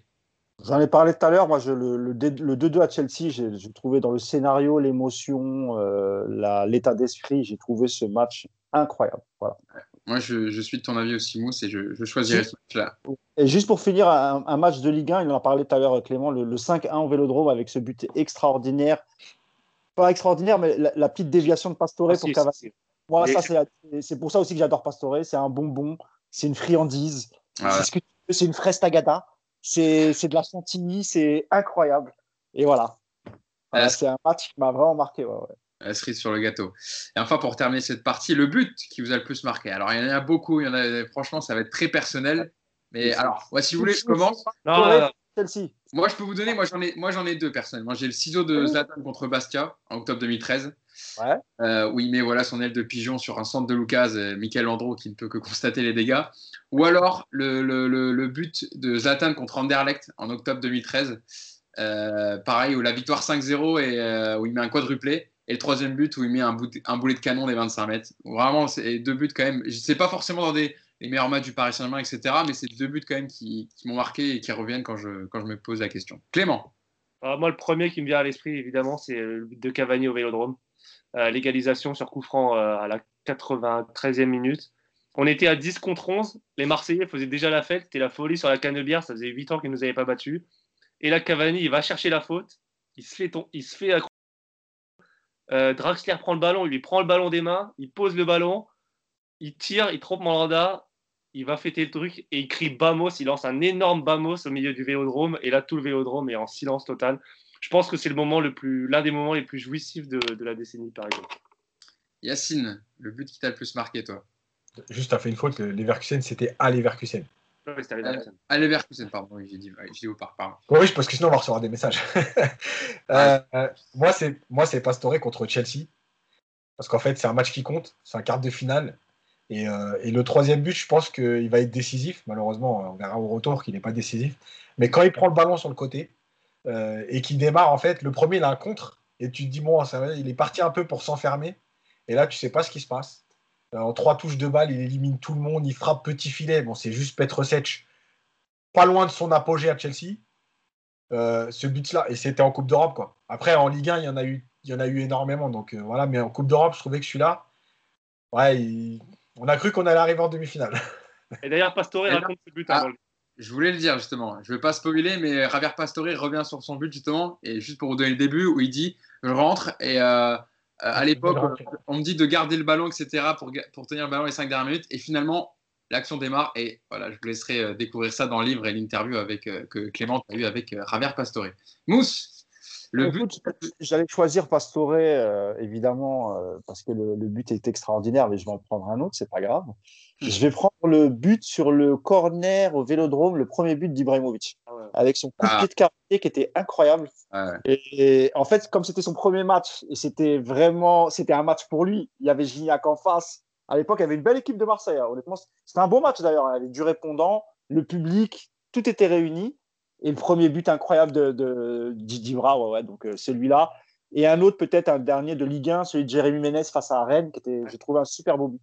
Ouais, celui-là aussi, euh, il, a, il, a, marqué celui-là vers le slalom, et c'était encore à l'époque la transition avec euh, Taïbra, je me rappelle, qui est juste à côté, qui laisse Ménez euh, ah. rentrer dans la défense comme ça et marquer. il le regarde, il dit Putain, quel but, quel but de dingue. on va terminer notre podcast, notre podcast bien, bien long avec la partie sur le livre quand même. Hein, je, vous, je vous remonte le livre. Le PSG, une décennie pour rêver plus grand, écrit donc par Clément Pernia et Mustapha Bouli, hein, parce que moi je t'appelle Mousse tout le temps. Mais... Ouais, pas de... Alors Hugo, si je peux me permettre, moi il me reste vraiment 5 minutes. Donc au pire, donne la parole à Hugo, il nous fait son truc. Parce que moi, j'y aille. Je, je, je savais pas, je pensais qu'on allait faire une heure et demie. Ouais, ouais, et demie, je savais pas. on, va faire, on va faire rapide. Je vais voilà, voilà. et on laisse Clément. Euh, voilà écrit aux éditions Talent Sport. Donc voilà, je vous remontrer PSG, une décennie pour rêver plus grand, le livre écrit par Clément. Et Mousse, dont on a parlé un peu tout au long du podcast. Clément, alors on va essayer de, faire quoi en 5 minutes? Ma première question, euh, elle est simple. Comment t'es venu l'idée d'écrire le livre avec Mousse? Bah, euh, C'est très simple, on en a parlé, un peu tout à l'heure. Euh, on était en 2020, le PSG est en finale de Ligue des Champions. On a déjà eu l'idée avant, parce que le PSG venait de passer. Et je peux en parler un peu de, du bilan un peu de cette décennie, voilà, où est-ce qu'on avait euh, abouti par rapport à de là où on était parti. Et on s'est dit que ça serait bien de raconter un peu cette trajectoire euh, assez dingue de partir du, début où le PSG n'existait euh, n'existait que dans le ventre mou du championnat jusqu'à aujourd'hui où c'est l'un des plus grands clubs d'Europe. Et on a voulu raconter ça à travers des témoignages et des anecdotes. Et, voilà, c'était parti. Combien de temps il a fallu pour, pour l'écrire, ce, livre? On a mis 5-6 mois, je sais plus, 5-6 mois. Ouais. c'est ça. Est-ce que vous avez eu certaines difficultés pour l'écrire euh, Par rapport à des, personnes qui ne voulaient pas témoigner ou alors. Euh, ça, en fait, en fait l'une des difficultés, c'était aussi, on ne savait pas comment ça allait se terminer parce qu'il y a eu le Final 8 très tard. Et en fait, en fonction de ça, ça changeait un peu la trajectoire du livre, un peu le ton donné euh, sur la fin, parce que là, la fin est plutôt belle avec la finale de Ligue des Champions, mais ça aurait pu être tout autre si on perdait contre l'Atalanta, tu vois. Donc, ça aurait pu changer un peu la donne. On a eu quelques difficultés de témoignage liées au confinement, certaines rencontres qu'on n'a pas pu faire, certaines interviews qu'on n'a pas pu faire liées au confinement, et des interviews qu'on a faites tardivement. Je pense notamment à celle de Javier Pastore qu'on a faite assez tard. Mais, mais sinon, non, ça, sinon ça s'est plutôt bien déroulé. Quelle anecdote vous ah, pouvez nous, peux nous donner sur l'écriture du livre à ceux qui nous regardent et nous écoutent? Je, peux rajouter quelque chose sur Pastore? Oui. Alors, c'est vrai qu'avec Clément, on, a, on voulait absolument l'avoir. Ça a été très, très dur. Honnêtement, on a galéré pour l'avoir. Chacun avec nos réseaux, on, se prenait la tête, on appelait, euh, on nous promettait des choses et puis finalement, c'était pas, ça se faisait pas. Et puis finalement, on a réussi à passer par, euh, par un ami qu'on a en commun avec, euh, avec Clément, qui connaît aussi très très bien Javier. Et c'est lui qui nous a fait la passe D. Et honnêtement, pour vous dire, moi j'ai été surpris quand Clément m'a envoyé les audios. Euh, il est très généreux dans ses réponses. Il occulte rien. Il répond à tout. Et il a été d'une gentillesse et d'une politesse incroyable, vraiment. Mm. Euh, Clément, Clément et moi, on n'est pas des gens connus, tu vois. On n'est pas. Eh ben, il nous a parlé vraiment avec du cœur. Il a senti que notre démarche, elle était sincère. Et c'est pour ça que je pense que l'interview en fin de, livre, le dernier chapitre, elle va beaucoup plaire parce qu'il y a, il y a des choses qu'il n'avait jamais dites. Et je pense que vous allez découvrir un, un autre Javier Pastore. Et vraiment, on sentait déjà à travers euh, ces interviews que c'était un mec génial. Mais quand tu l'écoutes parler des gens, le côté humain qu'a ce mec-là, c'est juste incroyable. Donc euh, vraiment un gros big up à, Javier Pastore. Et on le remerciera jamais assez d'avoir accepté de, témoigner pour nous. Ouais, euh, juste, rapidement, du coup, bah, pour l'anecdote, Hugo, c'est vrai que Pastore, on l'a beaucoup voulu. et au final, quand ça s'est fait, ça s'est fait hyper rapidement. Un, un, contact, un message, et en une journée, c'était plié. En fait, ça, en fait, il est très accessible. On a, on a du mal à, avoir son contact. Et une fois que ça s'est fait, bah, ça a été très rapide. Et voilà, je, confirme ce que Mousse a dit. Un mec en or, enfin vraiment, euh, je ne vais pas redire tout ce qu'il vient de dire, mais exceptionnel. Et une anecdote, celle qui a été plus dure à faire, c'est Unai Emery, parce qu'il euh, était un peu confiné dans sa, dans sa campagne, dans sa cambrousse. Et ça, ça mettait très, beaucoup de temps à répondre. Et, euh, quand je l'ai eu deux, trois fois, et un coup, un coup, il était en train de manger, un coup, il était en train de faire de la cuisine, un coup, il est en train d'écrire et un coup, il est en train de regarder des matchs. Bref, c'était très compliqué, mais une fois que je l'ai eu, euh, vraiment très très sympathique. Euh, il mettait beaucoup, beaucoup de temps à répondre aux questions. Euh, il réfléchissait beaucoup, mais c'était toujours très élaboré et très. il allait vraiment dans le, dans le cœur des dossiers, sans langue de bois. Et vraiment, c'est ce qui m'a fait plaisir. Unai Emery, il a vraiment joué le jeu à, fond. Et ça, c'est vraiment super. Et, et, dernier, dernier point, c'est ma dernière interview que j'ai faite pour le livre. C'est Michel Montana, le speaker du, club, que j'avais déjà eu pour le livre d'avant. Et franchement, c'est absolument génial d'avoir ce mec en interview. Tu as l'impression qu'il vide ses tripes dès qu'il parle du PSG. Et vraiment, Michel Montana, euh, un mec plus attaché au PSG que lui, je ne sais pas si ça existe. Et c'est vraiment un bonheur de parler du, PSG avec lui et de ses souvenirs perso. Voilà. Et pour terminer le podcast, dernière question. Euh, comment tu peux donner envie aux gens? Si tu avais une minute pour donner euh, envie aux gens de lire le livre, qu'est-ce que tu leur dirais? Bah, Regardez le but de Pastore contre Barcelone, regardez le but de Pastore contre Chelsea, regardez toutes les plus belles vidéos de, cette décennie, et puis dites-vous que tout cela est résumé à travers des, anecdotes, des témoignages. On a beaucoup de témoignages inside aussi de gens de la réserve. Euh, on a l'ancien capitaine de la réserve, on a des joueurs un peu moins connus, on a, on a des témoignages de, en provenance du Qatar. Et il nous donne plein, plein, de petites anecdotes qui nourrissent un peu le, le récit à la fois de certains acteurs, Zlatan, Cavani, Thiago Silva, et de certaines anecdotes, de certains passages inside vécus du vestiaire, euh, et aussi de la part de Pastore et de Unai Emery. Donc, euh, on apprend plein plein de choses, c'est super cool. Tu peux, tu peux Clément rappeler d'ailleurs tous ceux qui, interviennent. Hein. On, peut, on peut le rappeler si ça peut donner envie aux gens. Il y a Mathis Jérémy Minez, euh, Momo Sissoko, euh, Unai Emery. Euh, il y avait qui d'autre? Après, il y, a aussi des journalistes. Hein. Il y a Pierre Ménès, Mohamed Bouafsi. Ah. il, y a, Sébastien Atlan, le capitaine de, la CFA. On a des supporters, on a des, supporters des journalistes de, toutes les rédactions. On a essayé de prendre des joueurs de chaque période. on a aussi un ami de Nasser Khalifi au Qatar qui témoigne. On, a beaucoup de, on a beaucoup de monde. On a Jean-Baptiste Guégan sur la dimension euh, croissance, marketing et géopolitique du club. On a vraiment euh, tous, les, tous les sujets ont été, ont été abordés, euh, tous les, toutes les thématiques ont été épluchées. Voilà, si vous voulez vous. de confinement, honnêtement, voilà, vous allez pas, vous allez vous régaler, vous n'allez pas vous ennuyer. C'est rempli d'anecdotes sympas. Il y en a une autour de Lo Celso. Vous allez, vous allez voir l'arrivée de Lo Celso, elle est, il y a un personnage qui, est complètement, euh, qui n'a rien à voir avec le foot et qui est dans le, qui est dans le deal. C'est très, c'est très marrant. Il y a des, voilà, il y a, il y a, il y a plein d'anecdotes, notamment sur Ibrahimovic que Momo Sissoko nous a raconté, sur Nasser aussi, euh, sur, sur le côté humain de Nasser que nous a raconté Momo euh, quand il était au Qatar, etc. Donc voilà, franchement, c'est, c'est, nous on est très très fiers de ce livre et bah, j'espère que ça vous plaira. Quoi. Yacine, pour le juste pour dire que un club, c'est pas juste mettre un maillot et venir le samedi, c'est aussi une histoire. Et c'est important de connaître l'histoire. Euh, moi, vous savez très bien que j'y suis attaché, parce que quand je parle des anciens, etc., mais ça fait partie de l'histoire d'un club. On devient pas, même si on devient supporter en 2014, le club il existe avant, et c'est important de savoir d'où il vient, ce qu'il est, euh, ce qu'il a été, comment il a grandi, bref, son histoire, la vraie histoire. Et ça fait partie des livres qui, racontent cette histoire. Et dans dix ans, peut-être que aussi de revoir ce livre et vous dites ah tiens j'avais lu ça à l'époque bah, regarde où on est aujourd'hui. Voilà, c'est l'histoire, c'est hyper important dans tout. Hein. Là, on parle football, mais.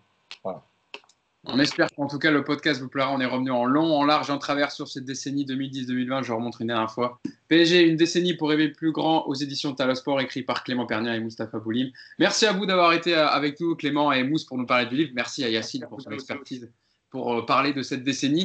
Et puis on espère que le podcast vous, vous plaira. Et puis on vous dit rendez-vous au prochain podcast. Salut à tous merci d'avoir tenu deux heures. Allez, ciao. merci à vous. Mais quand on est fan du, du PSG, franchement, elles vont passer très très vite. Ah, ils, pour, ils, pourront le regarder en deux parties. Voilà. vous faites le, votre ménage, vous cuisinez en même temps, vous inquiétez pas, ça passe très vite dans les transports en commun, c'est parfait. merci à tous. On ciao à tous.